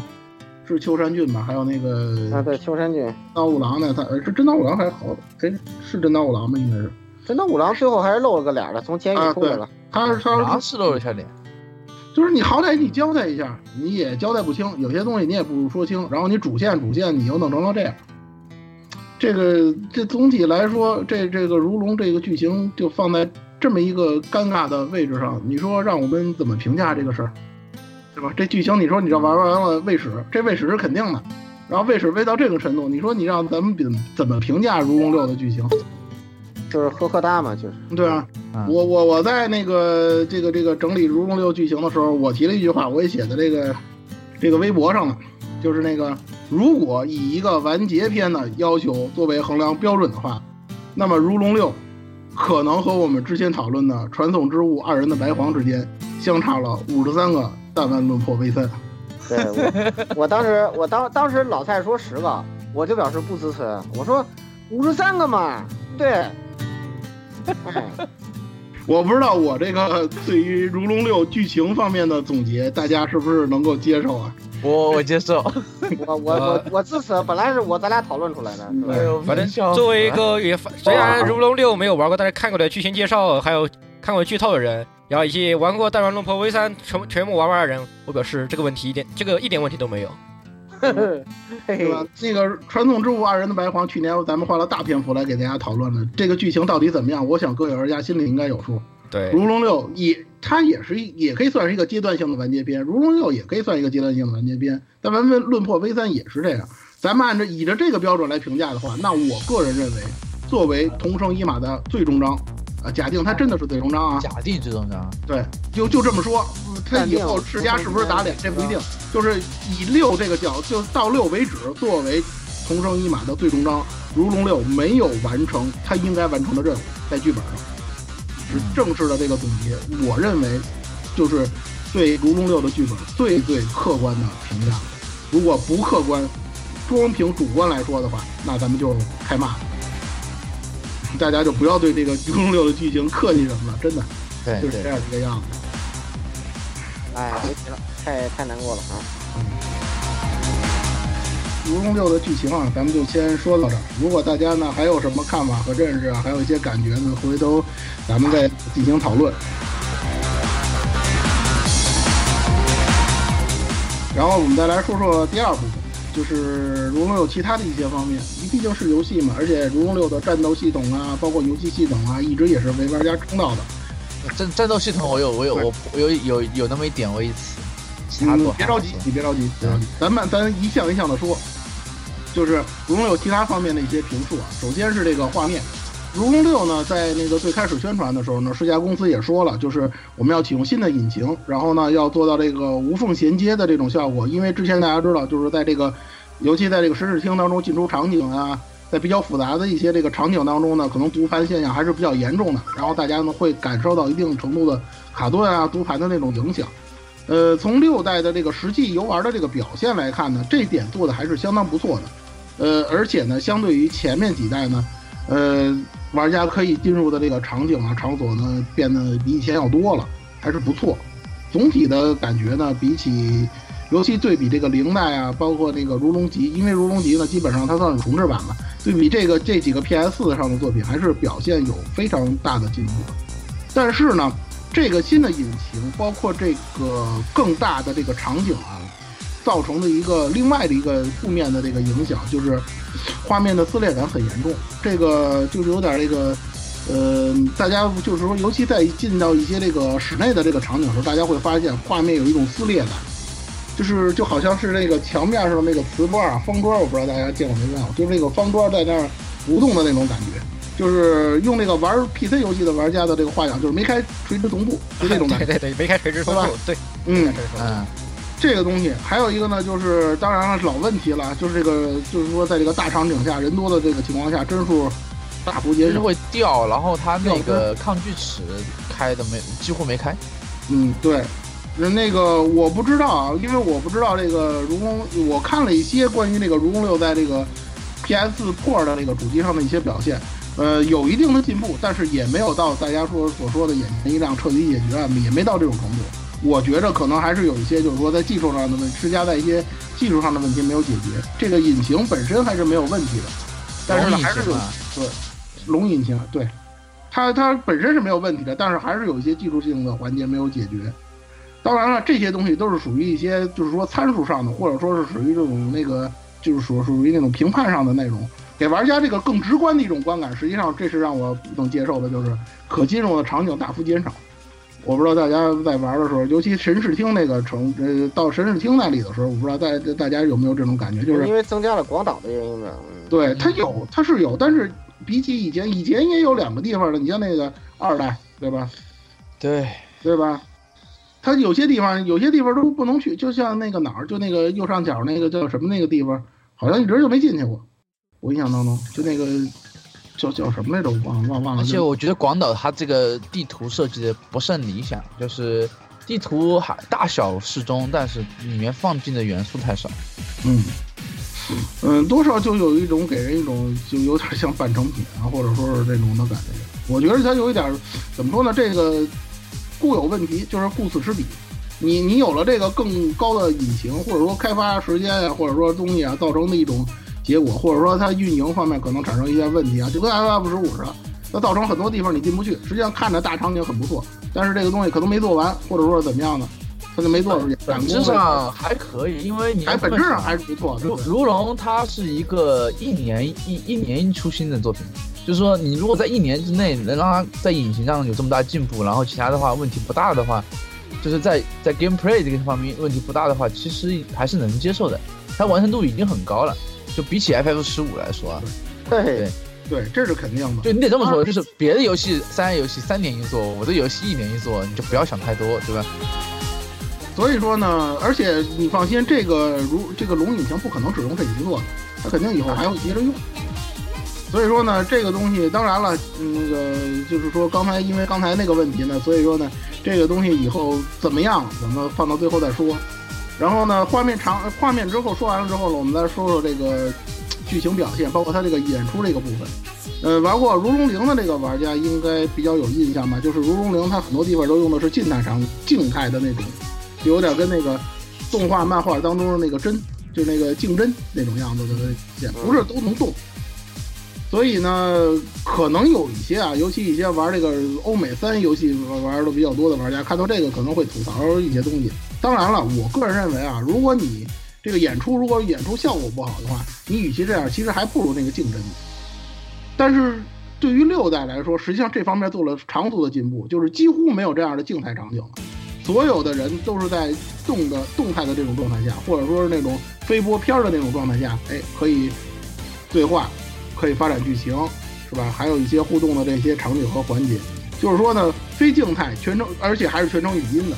但在这种这种情况下呢，我认为《如龙六》还是有着非常长足的进步的。虽然它可能画面上还有一些问题，或者说在演出的时候，因为比如说这个两个人对话嘛，可能就是那种有的那种三 D 游戏那种纯站桩，就在那说你们一说一句我说一句，那个肢体语言、肢体动作都特别少，那种情况还是存在。但是不管怎么说，它全程都能动了，而且能全主线全程语音了。这个应该算是如龙六非常大的一个进步了。对对对对，我希望世嘉能继续保持吧，估计应该也没有什么太大的问题。这是演出方面，然后呢，战斗系统，呃，四勇师好像有很多话要说啊。啊，这个就来说吧。战斗系战斗系统声明一下，我只玩过呃零一一和六，那么我是零入坑的。那么一这个东西除外啊，一一战斗系统跟零退化太多了，但是因为毕竟它是基于。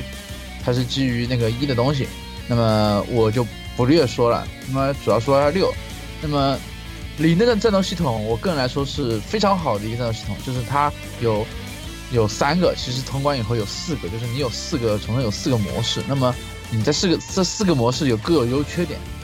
那么这优缺点之后，你可以利用的任何一种模式进行切换，再随时切换，然后进行格斗。但是在六里面有一个非常不好的一点就是。六里面基本上来说没有，就是像零那样三种四种模式切换的，就它会有三就是不同倾向的加点，但是你不能切换模式，这是第一个。第二个，你的常规的攻击基本上是无效的，就是基本上的打人不去血，那么导致一个问题就是你必须得利用你的 QTE 来来大量的损血，或者是用一些躲避的一些技能。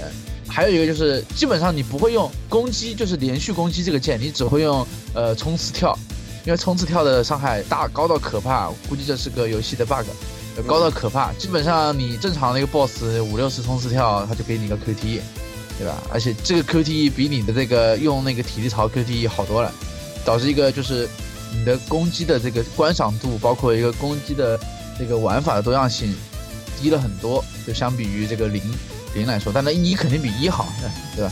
然后那个可拾道、可拾取道具也是，就是基本上零的可拾取道具基本上是啪啪啪三下，然后你再接个接一个体力槽的 QTE 没问题。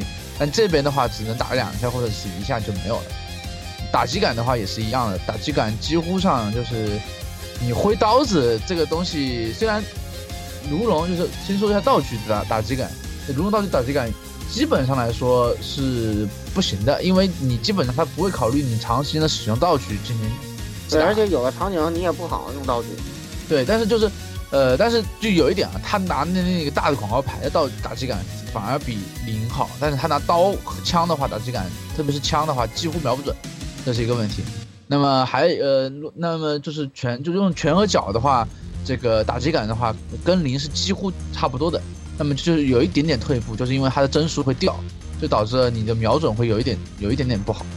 主要的问题还是基于它的那个战斗系统比以前的缩水，然后战斗的这个大大量使用这个跳踢的这个这个东西太 bug 了，然后就没几乎不会用别的技能，这是两个，就是属于那个战战斗比较单一化了，呃，就是强行单一化了。你可以很不单一，但是它就就最后就是让我们玩起来，就是因为只有这样伤害才高，那你就没有办法成这样。对对。所以说呢，嗯怎么说呢？如果说相对于这个如龙零来讲，实际上如龙六的这个战斗系统，就整体上来讲，应该算是退化的。怎么说呢？我不知道是为了照顾新手玩家，还是说是可能如龙六他们觉得新手玩家又增多了，或者说怎么样的？但是零也还好啊，其实零的新手玩家，你就你就不切模式，就这种第一个，其实也是能过的。对，其实不是就这么说呀。所以说呢，嗯怎么说呢？就让人感觉着嗯确实是差点意思啊。这个战斗系统这块。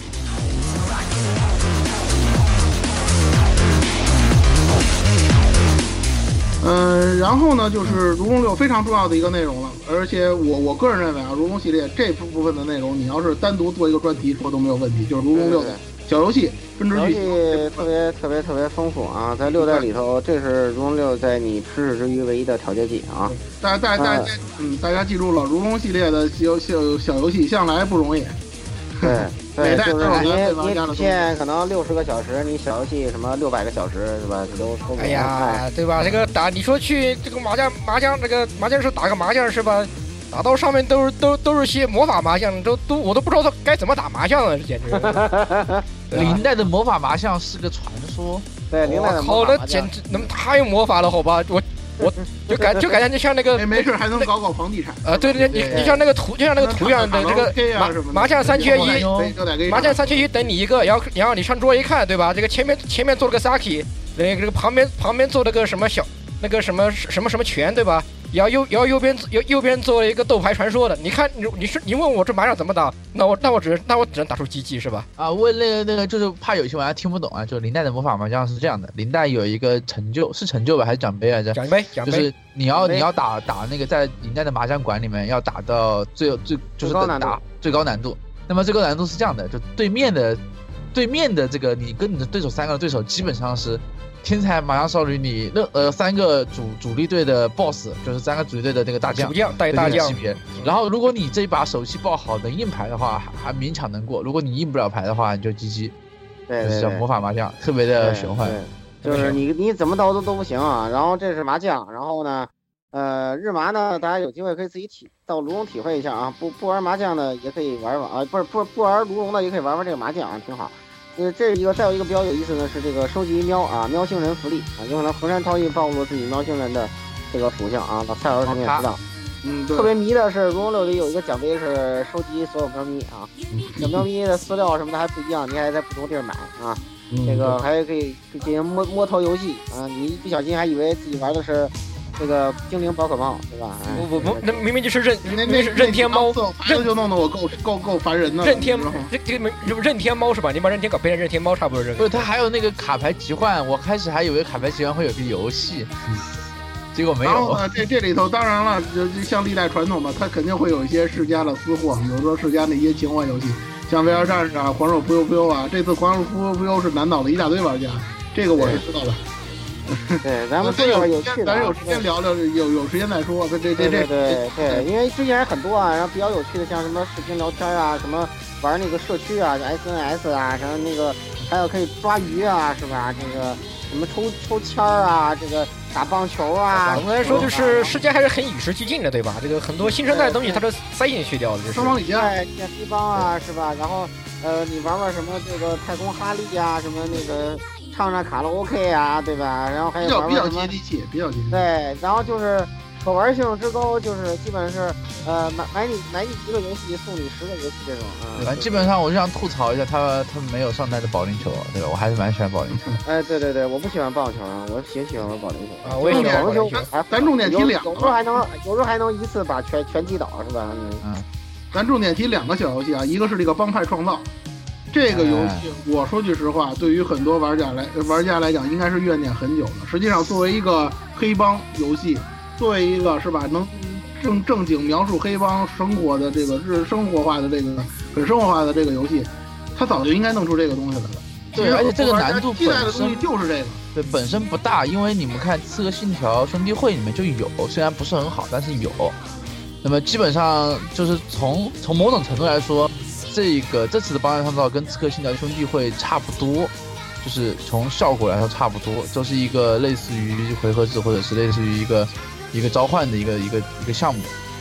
那么有一个问题就是在于，呃，第一个问题就是它太它读条时间太长了，不是读条时间，就是你的这个开始和结尾基本上跳不过去，就不停的你就基本上就是你打打可能打一分钟，然后那个开头对吧鼓励一下，结尾啪啪啪拍手这一下，基本上就浪费了你打的时间，那么非常的无聊。第二个就是他的这个我们想看的其实是真正的黑帮打，而不是他们这其实有点是黑头小混混，就是街头小混混互相打，就感觉就完全跟七零落他就下去了。而且，呃，世嘉在宣传的时候就是说有 一百人对一百人嘛，但但是他没有说是一百个黑帮还是一百个小混混，但是其实我们看到小混混的时候，就有点那个失落感会很大。那么第三点就是说，它的这个难度其实很低，就是它其实如果你要通关的话，它的难度很低，就没有那种啊这个就是其实就是你很随便的打，你多练练就一定能过，而且不需要什么很很很好的操作，很好的选人。然后但是就是有一个问题，就是太简单了，导致了玩法不多样，然后你也不能很很精细的去认真投入在上面，跟其他小游戏，比如说棒球啊，比如说太空哈利这类的游戏，就形成了一个很大的落差。就是这主要是这么个问题。嗯，实际哎，上蔡老师，对，实际上呢，就是这个帮派创造呢，应该说它的这个就就由如龙六这个本身而言啊，它应该是一个象征意义大于实际意义的这个游戏。至少它在玩家对于玩家来说，从某种意义上，你能真正真真正正的去做一个黑帮老大，然后带着自己的小弟去，你说行侠仗义也好啊，或者说你去平事儿铲事儿也好，至少你能做到这一点。我觉得这一点上，甭管怎么说，这算是一个进步吧，或者说这真的是一个满足玩家怨念的地方，因为毕竟《如龙六》带给玩家的怨念实在是太多了。起码这块这块玩的会比较解气，而且根据就像那个摄影师刚才所说的，实际上它强化两个方面，一个是战斗，一个是收集。你把这两个方面给它强化好了，战斗方面你可以，你甚至可以参考一些，比如像摸霸类游戏，就像那种游戏的那种。那种、那种、那种玩法，就带一点这个实时战略的这种要素，这都可以。就是说，你用更多的方式来丰富这个游戏的内容，实际上能把这个可以把这个帮派创造的这个游戏能做得非常好，甚至能够独立的形成一个呃非常那个有这个这个这个丰富系统的这么一个游戏的这个内容。实际上，世嘉的这个小游戏很多东西大家都知道，如果单独提出来，把它的系统做丰富一点的话，做成一个独立的游戏是没有任何问题的。所以说呢，帮派创造实际上是一个比较好的方向。我希望吧，以后能世嘉能坚持，或者说他能在这边下点功夫，因为玩家确实比较喜欢这种小游戏。相相比棒球游戏来说，对，就是中国玩家可能更喜欢帮派创造这一块这个东西。对。那么对，因为因为其实总的来说，如龙这个系列在后期的话是如龙零吧，就就超过一半的销量，就是就是该有超过一半销量是在那个中国大陆，对。现在现在那个现在华语就大大中华区这块，对大中华区这块销量已经超过日本了，所以说相对来说，呃，中就是中国玩家可能，呃，更喜欢就是这一块东西，对，所以就比起网棒球来说，你不是说棒球不好，相对来说可能更会喜欢这类的东西而已。对，对，呃呃，包括玩家是以前的作品喜欢当中的那个地下斗技场，就就是以前作品当中有的那个系统，玩就是那个那个小游戏，大家也比较喜欢，而且这个东西玩起来也是非常爽快的。但是呢，很遗憾，就这座被删除了。对对，我我也很喜欢，一代很喜欢啊。我开始还以为是死死后生的什么什么翻版，结果发现对啊不是。那个大家伙就只能在 VR 战士玩上，但 VR 战士它毕竟它跟那个里头的角色也好，系统也好，它跟如龙六没什么关系，那是另外一个，那是一个另外一个系列了，对吧？你像那个嗯没有没有这个的话，就让人感觉到就少了很大的一块的内容，因为这个小游戏本身也有大也有小，你像帮派创造这种，像斗技场这种，它都可以完全拉出一个很大的、很庞大的一个分支剧情嘛，这个大家应该玩过之前作品应该也有体会。所以说呢，就是说以后啊，小游戏的这个取舍或或者说这些方面，世嘉还是应该或者说明月忍阳应该还是多下一些功夫，多去跟玩家去沟通，然后呢，看看玩家对于这个小游戏方面到就是说他的需要或者说他们的这个支持度在哪些方面，然后根据这个来策划或者说是去去去调整自己这个小游戏方面的这些内容。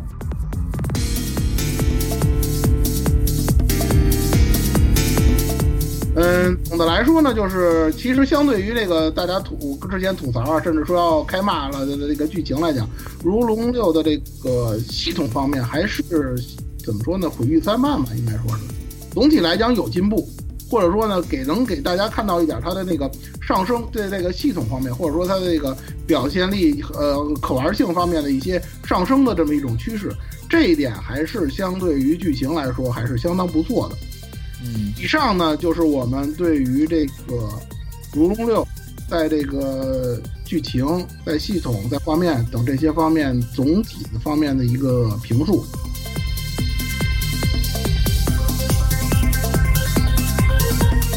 不管怎么说呢，《如龙六》就是《如龙》系列啊，发展到现在呢，如同生一马篇的完结呢，就是说不管怎么样，咱们要应该对这个《如龙》这个整个系列呢做一个这个总体性的探讨。但是因为时间关系呢，可能咱们就没有时间把整个戏、整个剧情、整个的这个系统的脉络给大家做梳理了。这方面呢，其他的一些呃广播节目，或者说我们的一些那个这个关系不错的一些平台呢，他们其实也做过相关的评述，大家可以去看。这次呢，我们就紧着一点，就是说呢，毕竟如龙系列呢塑造了很多优秀的、非常那个深刻，就是给玩家深刻印象的这个角色。我觉着呢，就是说，就选咱就选取这一个方面，就是说呢，跟大家简单的说几个我们 Air Life 的节目组的同学们比较喜爱的，还有人气度比较高的一些角色，哎，大家谈谈这个就行了。嗯，其他的那些东西呢，其实我想呢，玩家呢。包括现在中文版这么多了，但玩家可能对于这个剧情方面啊、故事方面呢，都有一定的了解，都有一定的理解和认识。这个东西呢，咱们呢就看大家自己的这个看法。我们把一些呢，就是说比较集中的，还有一些呃比较有能达成共识的一些东西呢，跟大家呢做一些分享。哎，对对对，也也就是接下来的内容，就是这个如龙系列最喜爱的人物点评。哎，先是区区。嗯，区区，你既然呃既然点到我了是吧？呃，其实其实那个这么说啊，其实呃在如龙这个系列里面，我第一喜欢的还是真岛五郎这个角色。嗯，那么真岛五郎就是大家在，因为我是零开始嘛，就是呃确说确确切说是五开始，方的人都特别喜欢真岛五郎。对，确切说是五开始，因为那个。我是看那个老蔡买了五嘛，我才知道如龙这个系列，然后那个，然后我就看了网上看的那个视频嘛，因为因为那个五是没有中文那个字幕的，嗯，那么我就看了一下，然后那个时候觉得真刀五郎这个人在，就是在很，一个是他在最严肃的一个很严肃的一个黑道片里面，他是一个比较比较随性的一个人，而且他是他他的性格和他的作为是跳脱于整个黑帮体系之外的。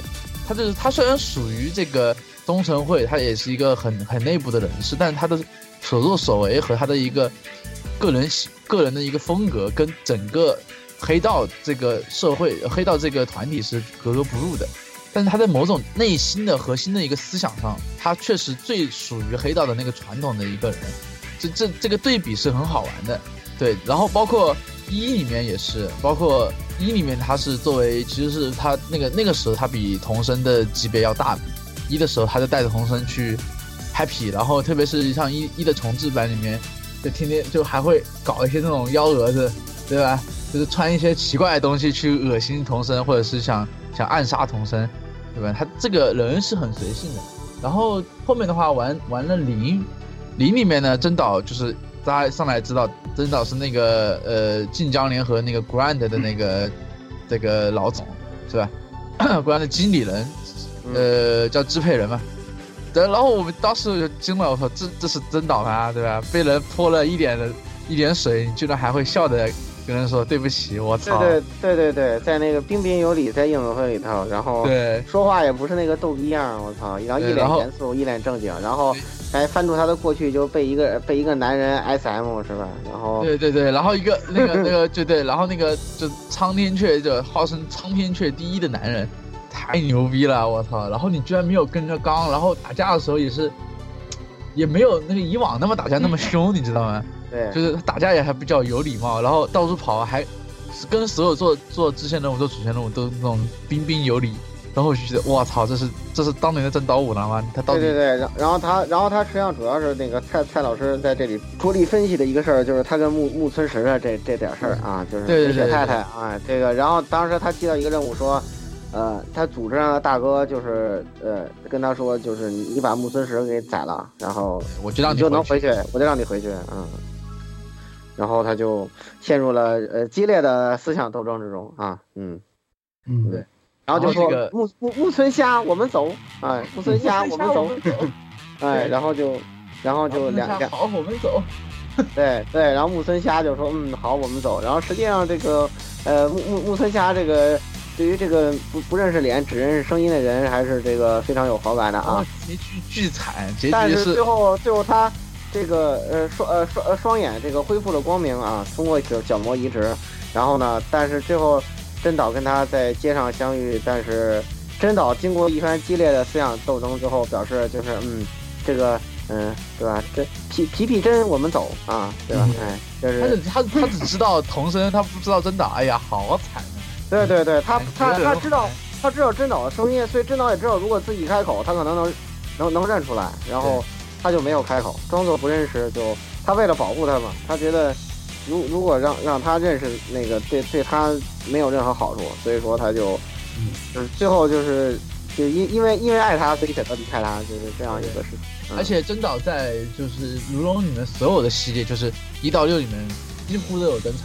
但是在这个，但是在这一幕里头，他跟木木村实这个擦肩而过之后，就穿上了那个一代我们熟悉的衣服，又开始戴上那个一代我们熟悉的眼罩，然后就变成了谐星。然后，然后最后如龙六的最后，如龙零的最后一幕就是唰，然后真岛一个杀马特造型，然后说 Killing 江，哦，我我这是不我熟悉的真我，我 我对我最开始玩 PS 二百一代的时候，我就觉得他是一个谐星，你知道吗？就是小强的那种，他就是怎么也打谐星，而且最牛逼的是这哥们一到六里面居然一点事没有，就是虽然互捅啊怎么怎么样，就都都一点事没有，而且六代里面结局你这你看到就是这个六代目的左右手，而且他居然没有老，这是最骚的，同因为事都老了，因为我因为我三代四代没有玩啊，对啊，就是这个如如龙系列有一个特点是，如龙里的男的都不会老，就二十岁跟五十岁的脸是一样的，你知道吧？那童童生还是老了呀，童生还是老了，童生还是他可能就他可能那个画做做就是说在那个建模上和有些有些问题。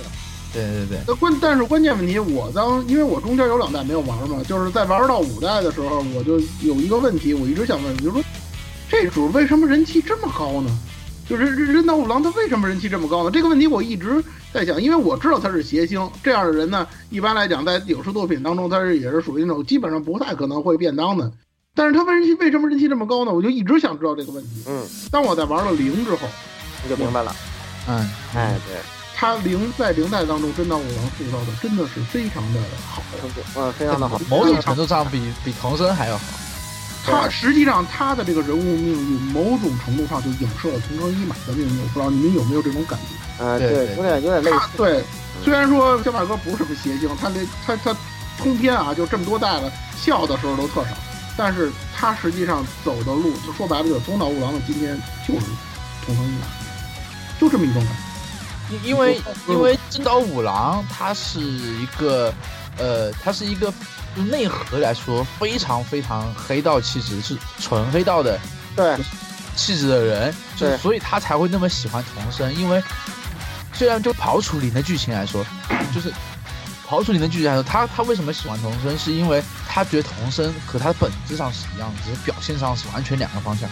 童生是童生是压缩自压迫自己，就是把自己的这个想法和情感压在压在心里面，但是真岛是把自己的想法跟情感全暴露出来。嗯，但是他所作所为，他们俩如果倒换一个身份，他做的还是一样的事情。嗯，但是但是桐少五郎他真正心里怎么想，或者说他潜意识里怎么想的，他可能某种意义上来讲，他藏的比桐少一马还要深。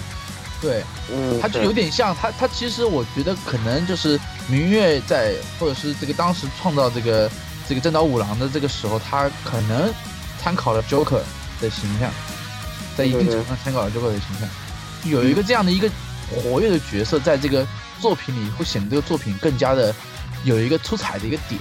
对，而且他本身也是一个非常有层次感的这么一个人，不是那种很就不是纯谐星，对吧？对，他不是纯粹的谐星。哎，玩到后来他三个层面的东西，就是对。它外最外面，然后最外面的一层搞笑的，中间一层是黑道的，在中最里层里面一层，然后但是最里面一层很可能就是跟这个整个事件中心有关，因为他是他毕竟是那个那个东城会的核核心派别的老大嘛，对对对，对，所以就就是这么一个情况，这所以真岛他这个是很丰满的一个形象，相比于其他的角色来说，因为大部分的如龙里面其他角色就是很简单，因为因为因为这个角这个黑道嘛，一个是黑道，第二个就是说这个如龙这个出现的角色比较多，导致的就是大部分都是属于那种非黑即白的一个形象，他是难得的那种。就是有有很多层个性的形象，所以就导致应该会因为这种原因导致很多人会喜欢他。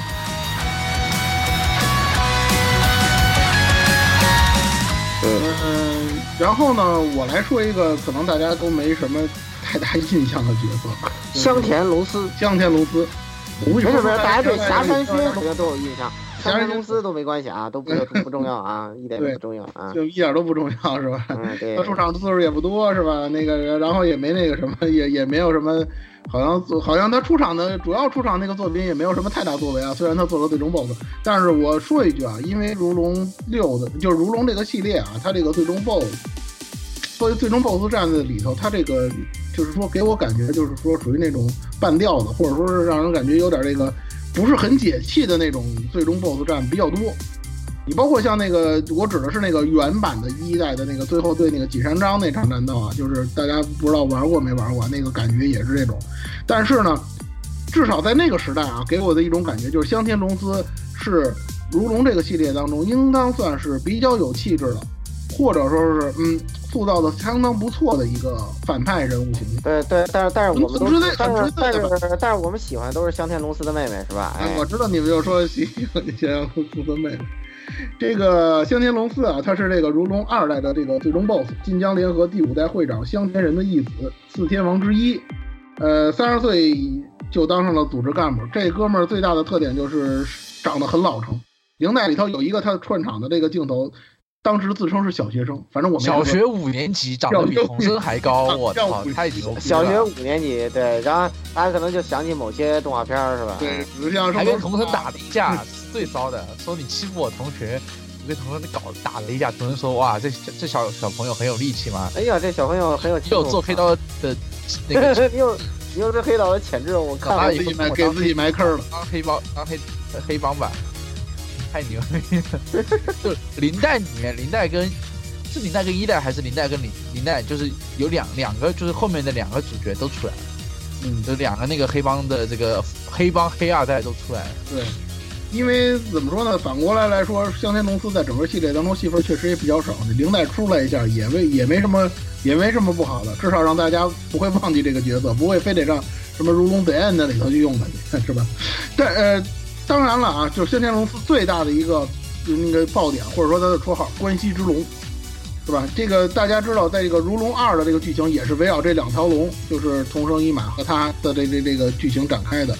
这个就基本上大家都能猜得到，这两个人肯定必有一战，因为龙只能有一条，两条龙是肯定不可以的。而且香天龙司他的这个性格也是围绕着这种性格的，就是独一，必须是自己独一无二的是自己。呃，他不能接受有一个像就是说和他一样强大，甚至比他还要强大一些的这个同生一马这样的一个存在。你包括就是在二代的剧情当中，他虽然跟那个呃夏山勋相认了，但是呢，最后还是要跟同生一马对对打，一以场，前去跳楼劝也那个剧情也不听，也不听。他作为一个妹控，妹妹去劝他，他也不听，是吧？这就很很很很很不带劲，是吧？但是呢，其实这这里头我我们关心的都不是这个，而是说这这个这里面这个这个绿绿真真前派的绿帽先生是吧？哎，对吧？被被那然后被个把被把次郎给戴了一个绿帽子是吧？哎，说说真的，那个二代那个二代当初玩二代的时候，我玩到最后结局，我真的在想，就是那谁跳楼的时候，他活得了活不了啊？到到到底以后怎么着了？我当时真的有这样的想法，当然现在想起来，当时毕竟图样嘛，这游戏还得做下去，那不可能让他死了，就这么写了。那个时候那个那个结局，就那个跳楼的那个结局，真的是当时非常的震撼。你知道吗？而且怎么说呢？那个留白留的也是相当好，不像现在这六代，这六代的结局什么玩意儿啊？简直就是没法跟呃，我我我就是说啊，系代当中、历代当中呢，比我比较喜欢的结局就是二代，就算是差不多，应该算是我最喜欢的。他又没有说刻意的去抹黑谁，或者说是怎么样的，就是非常畅快的去打打了这么一打打打了这么一场，无关于其他的那些什么恩怨，或者说是怎么样的。所以说我一直是非常喜欢这个反派角色，还有这个二代的这个剧情。嗯，施佳，你赶紧重置二代吧。对，而且这里有个有的是就是这个可能不熟悉的人不知道，就我提一句，就是这个《如龙二》的剧本是呃我们呃周星驰老师编修的啊，我给大家说说说明一下，这个可能很多人都不知道。是池星洲，不是池星洲，真对对对，池星洲不是周星驰，池星洲对对对，很多池人星洲是两代啊，池星洲池星洲一代和二代，一代和二代池星洲老师兼修，然后这里头这些精彩的故事，什么就什么谁被戴了绿帽子呀，什么同父异母啊，这堆事儿都是池星洲老师搞出来的。而且池新洲他在就是就是做一代的时候啊，他他不他是那个他是兼修嘛，他不是他主写嘛。对第一次写的时候就被被他喷的跟狗一样了。对，这个待会儿我们在那个讲到这个剧本的时候，我们还会提到这一点。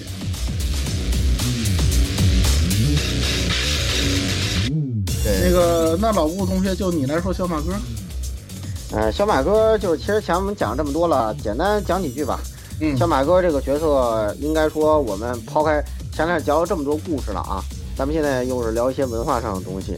这个这个作品叫《如龙》啊，这个世嘉这个游戏啊，这这个系列它叫同人完结，让我比较不能接受的一点是，这个系列从它诞生之日起，它塑造的如龙就只有一个人啊，就是这个 Kiryu Kazuma 啊，所以我不知道他后面如果他再出七再出续作还叫如龙，你你这个角色怎怎么塑造？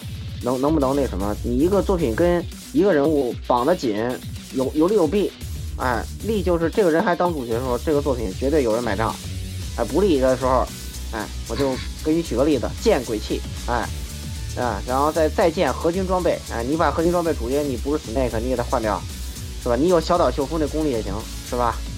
哎，说不是 Snake 怎么怎么样，然后一开始大家都喷，然后到最后大家都傻了，大家都跪在地上，是吧？你你，我估计你世家也没这个水平啊，你不是小岛秀夫啊，这个，呃，这个角色就是这个系列的代名词，就是这个系列本身。玩这个角色就跟玩重生、玩这个游戏是完全等量齐观的。而且就算是小岛秀夫，他也是把这个 Snake 作为一个梗，就是你你玩不玩到后面，你是不知道他是玩到摘摘面具，的二代摘面具那梗是吧？对对，对你不知道这个蛇到底是一个什么样的概念。你你你卖还是卖就是 Story 的 Snake 这个梗，你卖肯定是卖这个梗。对对，不不是 Sorry 不一定是 Sorry 的，就是你卖核心还是围绕这个这个蛇的几代的传承，几代蛇嘛，对吧？对对对，你突然加个新主角，肯定就是加个雷电，你肯定对不行，对对对，吧这个已经验证过了，对吧？对，这是已经验二证二代的时候就被骂嘛，那时候对对那时候那时候 MGS 才做了一代，MGS 才做了一代啊。对对对对对，所以说就是如龙这个系列，实际上跟合金装备这个都作为著名系列，当然跟它的销量和知名度不能比啊。就是说，它有一个共同点，就是它系列的灵魂都是一个角色或者一种精神，这是这两个作品的共同点。所以说，这个同生一马这个角色，他的一切就是这个游戏的一切，这是你这个塑造到今天就是这样一个结果。所以，当你六打出同声篇完结的时候，本身就会给人一种很反感的感觉。就是说，你还不如说如龙这个作品完结，你你将来你再做个新的黑道作品，我都能接受。我不希望你做如龙七，对，这就是我个人的一个一个一个最最基本的一个一个看法啊。当然，就说呃，可能业内人士就会拿出一个经典的话：“资方不这么想啊，哎，你就没辙了，是吧？”哎，玩玩玩家很那个什么呢？玩家其实很那个什么呢？是吧？这个我们后边再说，在总结展望篇的时候，我们还会说这对对于这个问题的一些看法。这个大家就理解明白，就是同生一马就是如龙，大家理解这一点，你就算是理解了这个游戏。虽然我觉得作为一个玩了黑豹两部两部作品我都玩的人，我觉得黑豹其实做的还可以，虽然它不是同生一马。啊，对，啊，但是他只能做外传，用用老顾那意思，他只能做外传。对如果你当主传的话，你能接受吗？肯定不行啊，那肯定不行。但我做外传还可以。对就是就是这样的意思。对，就是这样，就是这个意思。那个那个那个姚人做下一代主角，你能接受吗？滚蛋，好吧再，见，再见，再见，好吧。再见，肯定是再见。所以说，就是大家明白这个道理，实际上就是明白，就是说，呃，就世嘉给就世嘉组资方啊，给这个系列做这样一个定位，叫同生篇完结，就是实际上作为玩家是绝对不能接受的啊。起码说，我个人对七是绝绝绝绝不买账啊，绝不买账。我我觉得我我觉得你们给我的一种感觉啊，你们给我一种感觉，就好比当初英大战似的。那个英大战那个这个叫什么米田一击篇完结，很多人来讲就认为四代完结就完结了，对对对对对。五代很多人感觉就五代评价跌的这么厉害，就跟这个有很大的关系。就是呃英大战这个概念，跟那个跟这个米田一希跟这个大神一郎绑得太紧了，跟整个帝都的关系太紧了。所以当你把这一切，就是虽然三代到了巴黎去，但是主角还是大神一郎嘛。所以说，尽管出在 DC 上，但是作为 DC 来说，还是个销量不错的游戏，对吧？哎，这个，但是你当五代变成一个什么新次郎了之后，还是个娘炮之后，大家就，是吧？它它有些问题啊，本来其实不是问题的东西会被无限放大。其实这个之前节目当中咱们也说过，就是这种情况。何况《英大战四》的剧情，呃，就它结局还算不错。你对对对六代本身做的还一大堆毛病呢，这这我我对又说到又要对对对，英大六代战四的结本身还一大堆局，毛病英大战四的结局非常令人满意啊，对啊，对吧？而且作为一个作为一个那个大神故事的完结篇，对吧？同样是一个什么篇完结是吧？这个四就是大神的完结篇，这个或者说叫帝帝都帝都华集团的呃完完结篇，帝国华集团的完结篇，非常能让人接受啊。对而且让而且让你非常感动啊，特别感动，特别能接受。你你你你做英大人四的功力，你用在如龙六上行不行啊？你这个傻傻什么？不能你不能把我这个忍阳跟光景王子比，对，这不能嘿，嘿，嘿 王景王子，你还好意思提他？王景王子不好意思提他吗？全靠同行帮衬，哎，对，全靠同行帮衬。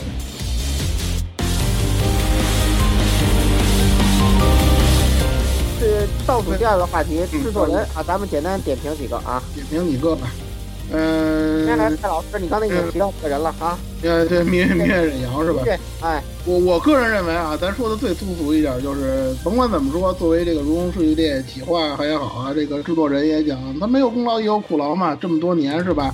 世嘉公司大家也知道，混混沦落到现在，虽然我是世嘉粉，但我客观的说，世嘉公司沦落到现在是吧，已经没有几个系列是属于比较硬派的游戏了。真的，大家可能会想，反正我个人从来不把索尼克当硬派游戏，因为其他那些硬派游戏，什么 VR 战士啊，什么呃超级忍啊什么的这些游戏，就基本上就都没有去做了。现在的世嘉，你看靠什么活着？靠初音活着是吧？靠那个托尼的光明之响，靠靠光明系列活着对，靠光明对，靠费蒙活着。对对对，世嘉现在也是怎么说呢？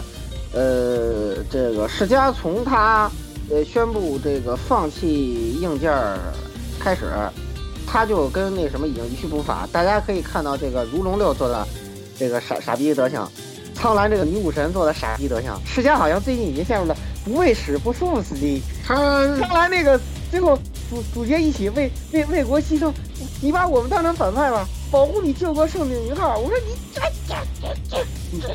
我跟你说了，我没让你买苍兰革命女武神吧？我没说错吧？苍兰革命女武神，我该四百这个建模质量，还他妈不如你游的那个巨武之国呢！我告诉你，啊对，不，我我知道这个这个建模间我都不说什么的，我就其实我也没玩游戏，我我没玩它正正作，我玩了 demo 那个 demo，这个 demo 完了以后就觉得这尼玛什么鬼呀、天，手感奇手感奇烂，毫无战术性我。告诉你们啊，他那个手感就是就是光明之。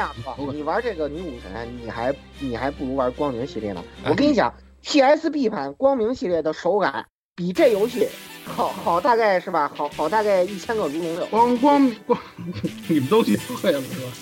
其实其实被很多人吐槽说那个光明之心，就那面包之心啊，做面包那个光明，其实做的挺不错的。哦，对对对，就这个好好玩儿，那个那个好玩儿，好玩。扯扯。远了，又又扯远了，赶紧拉回来啊！拉回来太远了。不不不，咱没扯远，咱们一直在聊世家嘛，咱们就没超出世家，都聊的都是世家的呀，好好好好，全是屎啊，对不对？你你们你们你们能不能体谅一下我这个老世家饭的心情？我也是老世家饭啊，我们谁不是世家饭？我靠 M，那 M 我我世家的 MD 我现在都还存着呢，好吧？我好，哎对对，我我现在拿出我的 MD，我的 MD 老 MD，师，你看你看咱这一期节目炸出这么多世家饭，我现在还有我都不敢说话我现在还有 MD 的你可以你可以来，我你这来的时候我给你看过，我家里放的一到四代的正版英大战的盘还在还在我家放着呢，然后 MD 的那个 Sonic 嗯，啊，你敢说我不是世家范？M MD 的 VR 战士，你敢说我不是不是世家范？VR 倒是 VR 倒是没有，但是索尼非常索尼克索尼克我有索尼克有两部还是三部，我的卡带我都有。然后还有，然后还然后作为一个曾经的科纳米饭，我还有 MD 上那个科纳米的魂斗罗，巨好玩，好吧？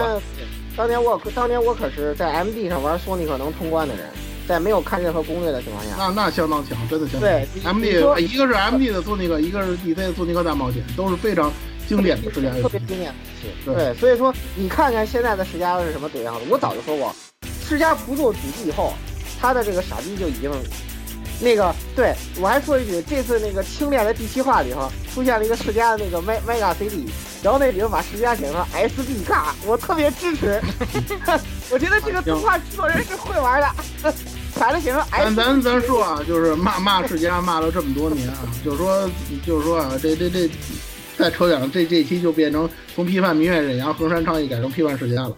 我我就想说一点啊，就是如龙这个，反正世嘉这个公司，我就说一点，就是他总是在这种大家万众期待是吧、万众瞩目，觉着没问题是吧、绝对稳妥、绝对稳如狗的情况下。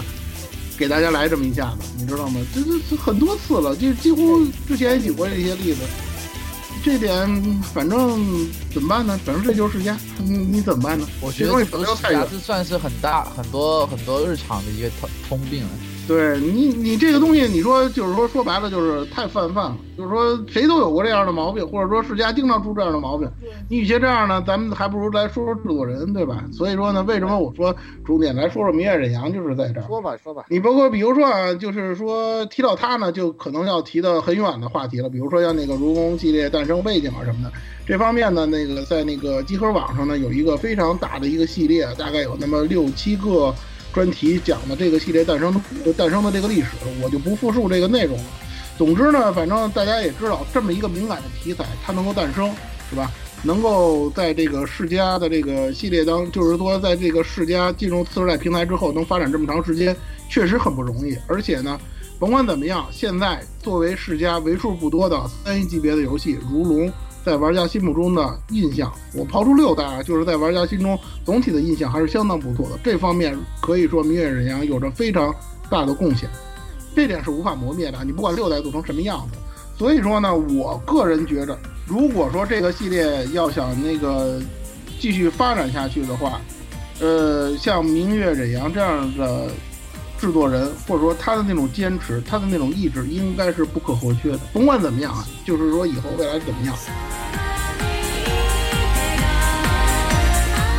当然了，除了他之外呢，有些人咱们就得说道说道了，是吧，老顾？嘿比如说横山昌义同学，是吧？咱们就得说道说道他，对吧？凡人上义这个人是吧，长得浓眉大眼的，戴个黑框眼镜是吧，整天给自己续啊，然后弄个小胡子，然后这个没，然后那个下巴还特别大，抬起头来跟个一个猿猴一样，就是长得特有个性的这么一个人。然后他做这个如梦脚本啊，就给我几个感觉特别不好的地方。第一点就是他嘛，就是总喜欢莫名其妙装逼，就好比说他一开始说那个什么的时候，就说哎呀。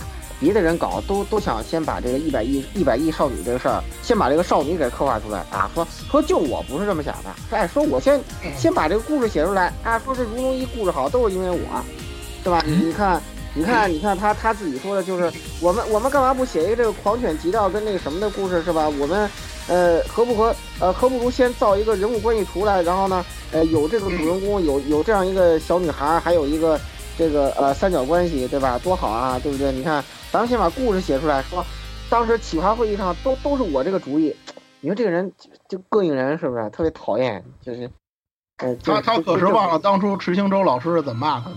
对，他就可能他他他现在你看他说这话，就是都是这都是我的好主意。这一代现在这么受欢迎，口碑这么高，都是我的好主意。说当时让他们那么写，就变成什么呃狂狂犬击盗跟一个少女了，后来不是改成幼女了吗？这都是横山昌义的品味。为什么呢？这是我最想骂一点，就是横山昌义对红生抱持一种处男情节。你哎，对对 对对对，你说的好，就是嗯就是横山昌义就保持就是横山昌义就就是说重生一马，不管是就算我们是前零零游戏，但是不管是在什么跟剧情中，呃，横山昌呃这个重生不能跟任何女性有这种关系，呃虽然他可以有暧昧，不能有不能结婚或者是什么对，不能不能黑手，哎就不行，就你那个所以你看，童生 四十多岁还在还在那个还在六里面那个看那种那个那个网上直播是吧？对还看的那么起劲，对吧？就是对他的脑洞，都是他的脑洞，就是说就说他是个老处男，你说这个人是不是有病？这个人有有病啊！咱们咱们不用刻意的去刻画这种情节，你就正常表现。包括六代也是，我们不要求你非得把这个剧情写的多抑扬顿挫怎么样，你就老老实实的给我把该总结。你说这是完结篇，OK，咱们把该总结的总结了，该说的经收了，就就就完了。对吧你看《神秘海域四》对吧？就是也没怎么剧情，其实也没也不咋地，就是收把金收完了就就收好了。过完，其实就是很三俗的一个故事，哎跟跟老婆闹闹闹了点那什么，他去他又寻宝去了，然后老婆说你他妈骗我是吧？然后然后说完之后就说那个你你的那你的哥哥就一猪队友，还是我还是我来吧是吧？然后老婆特别强强无敌，然后呃然后最后这个最后最后搞东西搞，然后哥哥说：“哎，这个我也自由了，对吧？钱给你，你跟你跟你你老公过日子去吧，我一个人溜了，对吧？对我我两个人溜了，对吧？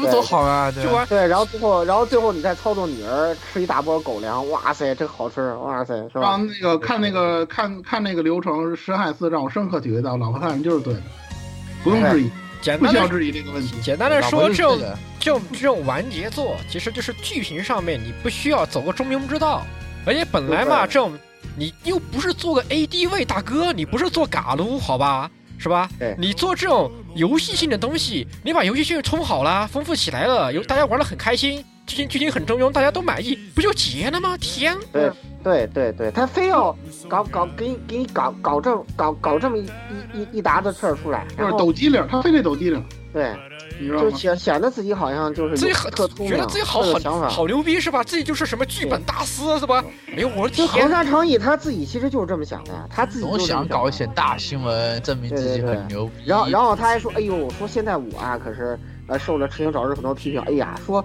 我那时候啊还有那么点儿桀骜不驯。就你看这个傻逼人，说话真的是就比区区还让人叫你抽的，你知道吗？就太这么一个人，从本质上来说，卢龙这个东西虽然是上升期啊，他这个作品这个系列是上升期，但是他本质上跟这个老蔡这个米游差不多，就是你买不买都是那些人，对对对吧？对其实销量其实增增长率也没那么大，就就就就是再加入大陆对主要就是国就是华语市场这不确定么说吧，这个央视屠龙屠龙卖的就是这批硬核，然后呢，这个初音卖的就是这帮微家厨，这个光明卖的就是超女厨，人就是这些人。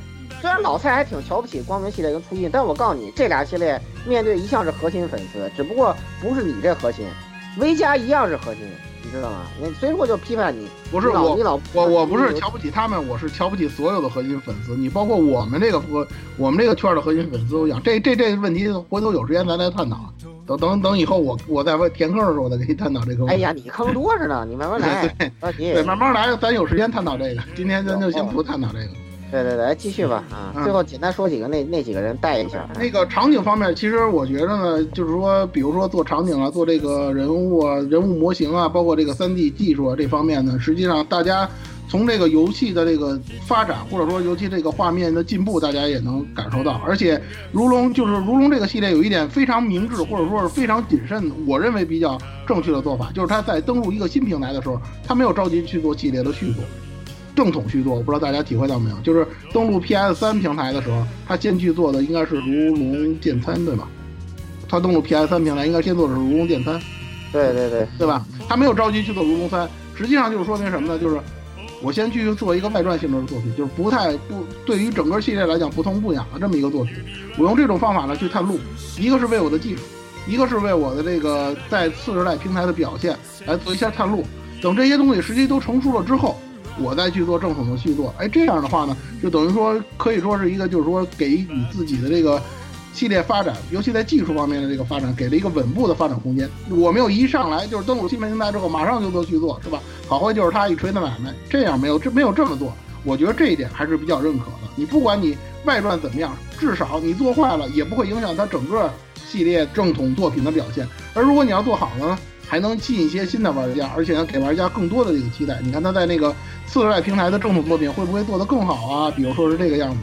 所以说这方面呢。对于搞场景，就是搞这个场景制作呀，这个这个都那个建模制作的，像山田贵博呀、孤井亮佑这些人来讲，实际上他们对于这个整个系列的贡献也是很大的。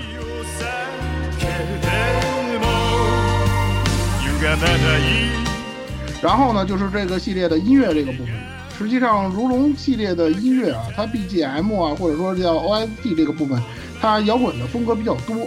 这个是大家可能体会，就是说，就是说感受比较深的这么一种印象，就是说那种亮点的那种，比如说像一代的那个主题音乐，就是战斗时候所用的那个主题音乐，因为这个音乐在其他的一些跨平台作品，就是跨界作品当中也有。这个东西可能单独提出来呢，可讲的东西不是太多。但是如龙系列有一个最大的亮点，就是它的歌曲。这个包括两个部分，一个是游戏的主题歌，再有一个就是在游戏分支剧情当中那个卡拉 OK 那个部分。我想这部分的歌曲这个部分应该是给大家非常深刻印象的一个部分。比如说像今这次节目当中大家选取的这个《如龙零》的这个主题曲《泡沫经济》，这个应该叫湘南乃风吧？是湘南乃风。乃风他们的这个曲子，我认为就是最有代表性的如龙系列的这个曲子歌曲。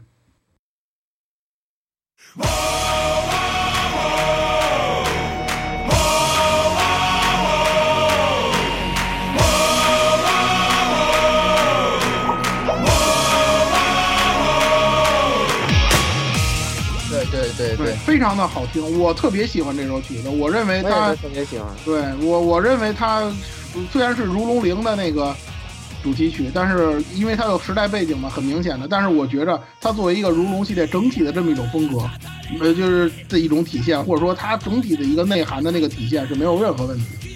其实如龙这个作品本身，它虽然是延续这个沙漠，但沙漠是中国风的嘛。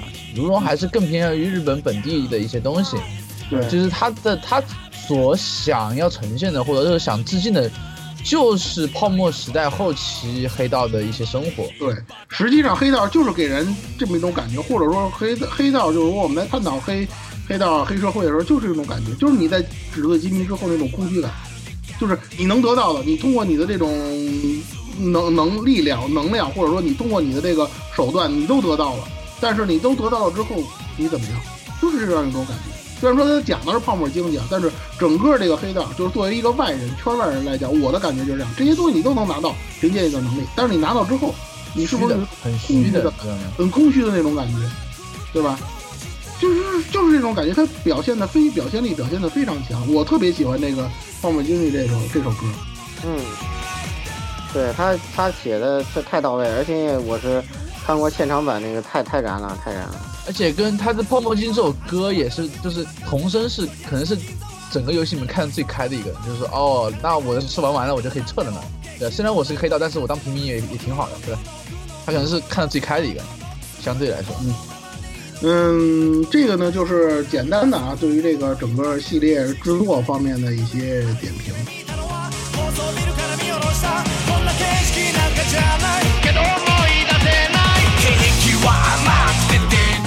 我们的这个节目，这次的节目呢，差不多也要到尾声了。尾声的部分呢，我们来对这个整个这个系列呢做一个最后的总结。因为这个虽然说啊是这个同生一马的完结篇怎么样，但是它肯定还是会会继续出的。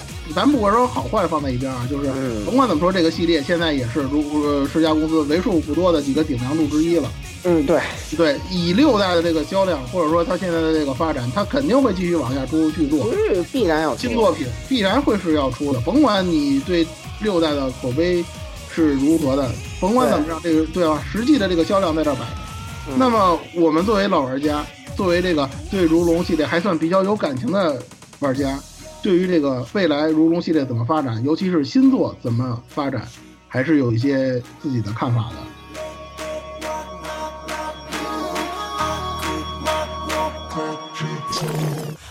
我呢，我跟老顾呢，把这两把这个未来的这个展望呢，总结成了两点。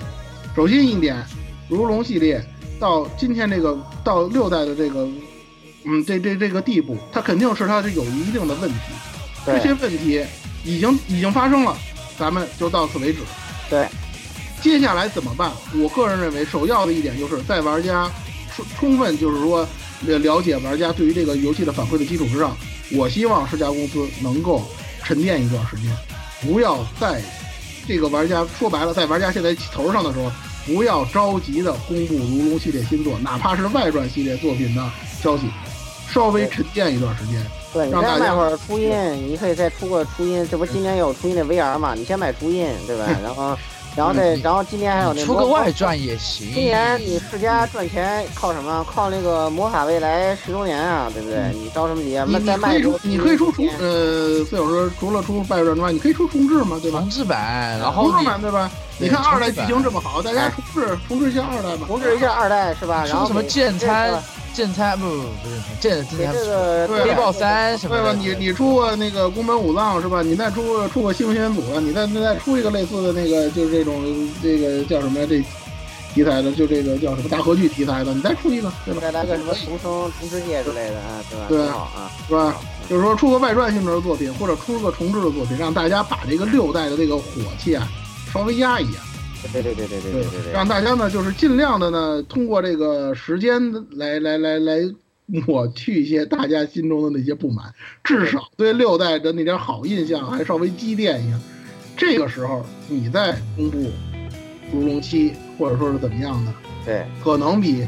现在我就真的是还按着年货的这个节奏走，今年马上就公布如龙七，那玩家肯定骂的肯定也是骂的狗血淋头的。但是有一个问题啊，就是有一个问题，从从他的公司经营角度来说，嗯他保持了这么多年一年一部的这个状况，但是就然后但有一个问题就是说，这个七从六从销售上和口碑上来说，在我们可能是觉得不行啊，但口碑上来说还可以。那么如果他愿意搞的话，就因为他因为为了七嘛，这个他的这个人数基本上都多了很多，嗯，就是他如果就是还做了重置版的话，他肯定就不他够。那个知道吗？是就是他其实你其那个那个赚的钱不够他他养活那些人。所以说，其实你要注意一点，就是如龙还有一个，就是说是有一个怎么说呢，一直以来维持的一个小的这么一个梗儿吧，就是它一直是跟现实时间同步的，你明白吗？对对，就是你间隔的一年，它就是间隔的一年。但是按照刚才咱们讨论的内容来讲，就是说你间隔的时间长什么，你给新生代崛起的时间就更长。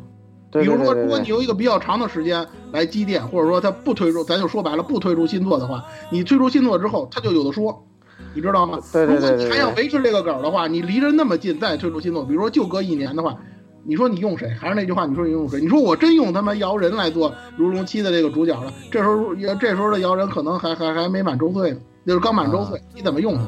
对没法用咱就咱就退一万步讲，你说你如龙你隔十年再出新作，那时候妖妖你再拿妖人当主角的话，它涨起来了，甭管怎么说，对对对对这一点合理性你能维持，你起码能维持，嗯嗯明白我意思吗？或者这个能理解你在你在中间隔一代，比如你七代你先不要用摇人，你到八代再用。对你这对你隔个几代你再用，这也可以。这就是我们要说的第二点，就是如龙六已经这个样子了，我们需要一个真正意义上承上启下的新作，对对对对对过渡性质的新作。如果说不重启啊，咱前提是不重启如龙对，然后你最好采取这种一老带一新的模式，一老带一搞个什么三部曲啊，一老带一新啊，也可以对是吧？唐导逐渐把让唐导逐渐把这个错误印象，带一个新主角出来，然后那个。呃，然后那个他他的年年龄上可能介于那什么之间，而且我一直提出这种啊、大胆的创意，你可以考虑就是说期待争夺让个女女性当主角是吧？哎，会转变一下这种那个态势是吧？因为这个黑道里头虽然女性非常少，但也是有的啊。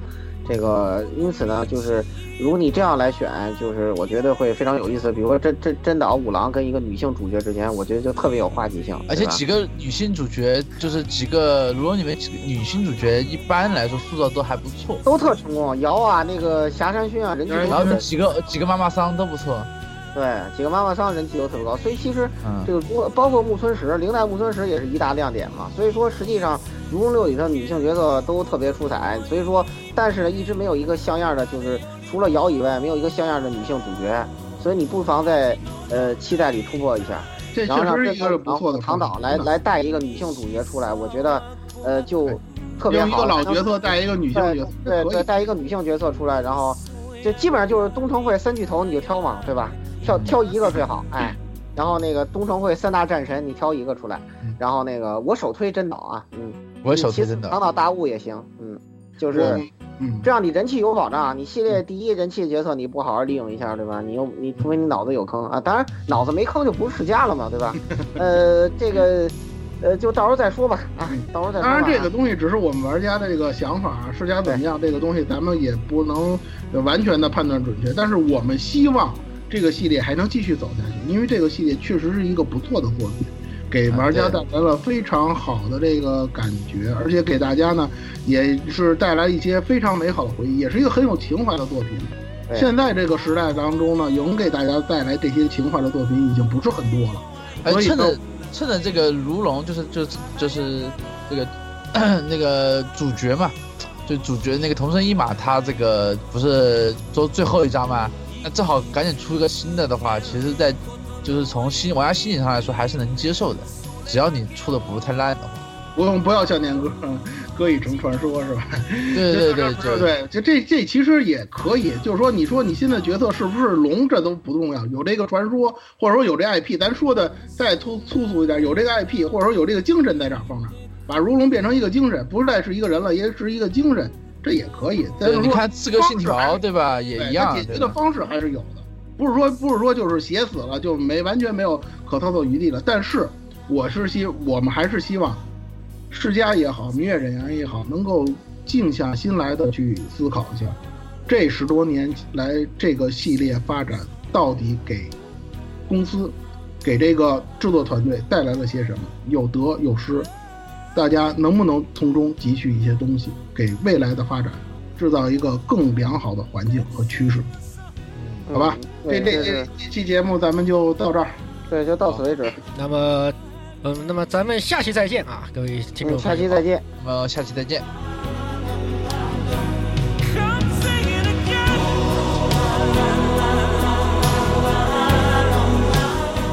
欢迎各位收听本期节目，请各位听众老爷在评论区留下您宝贵的意见。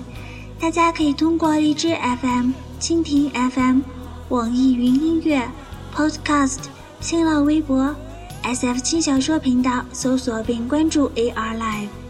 主播和各位小伙伴在官方 QQ 群幺零零六二八六二六，恭候各位大驾光临。各位听众朋友们，咱们下期再见。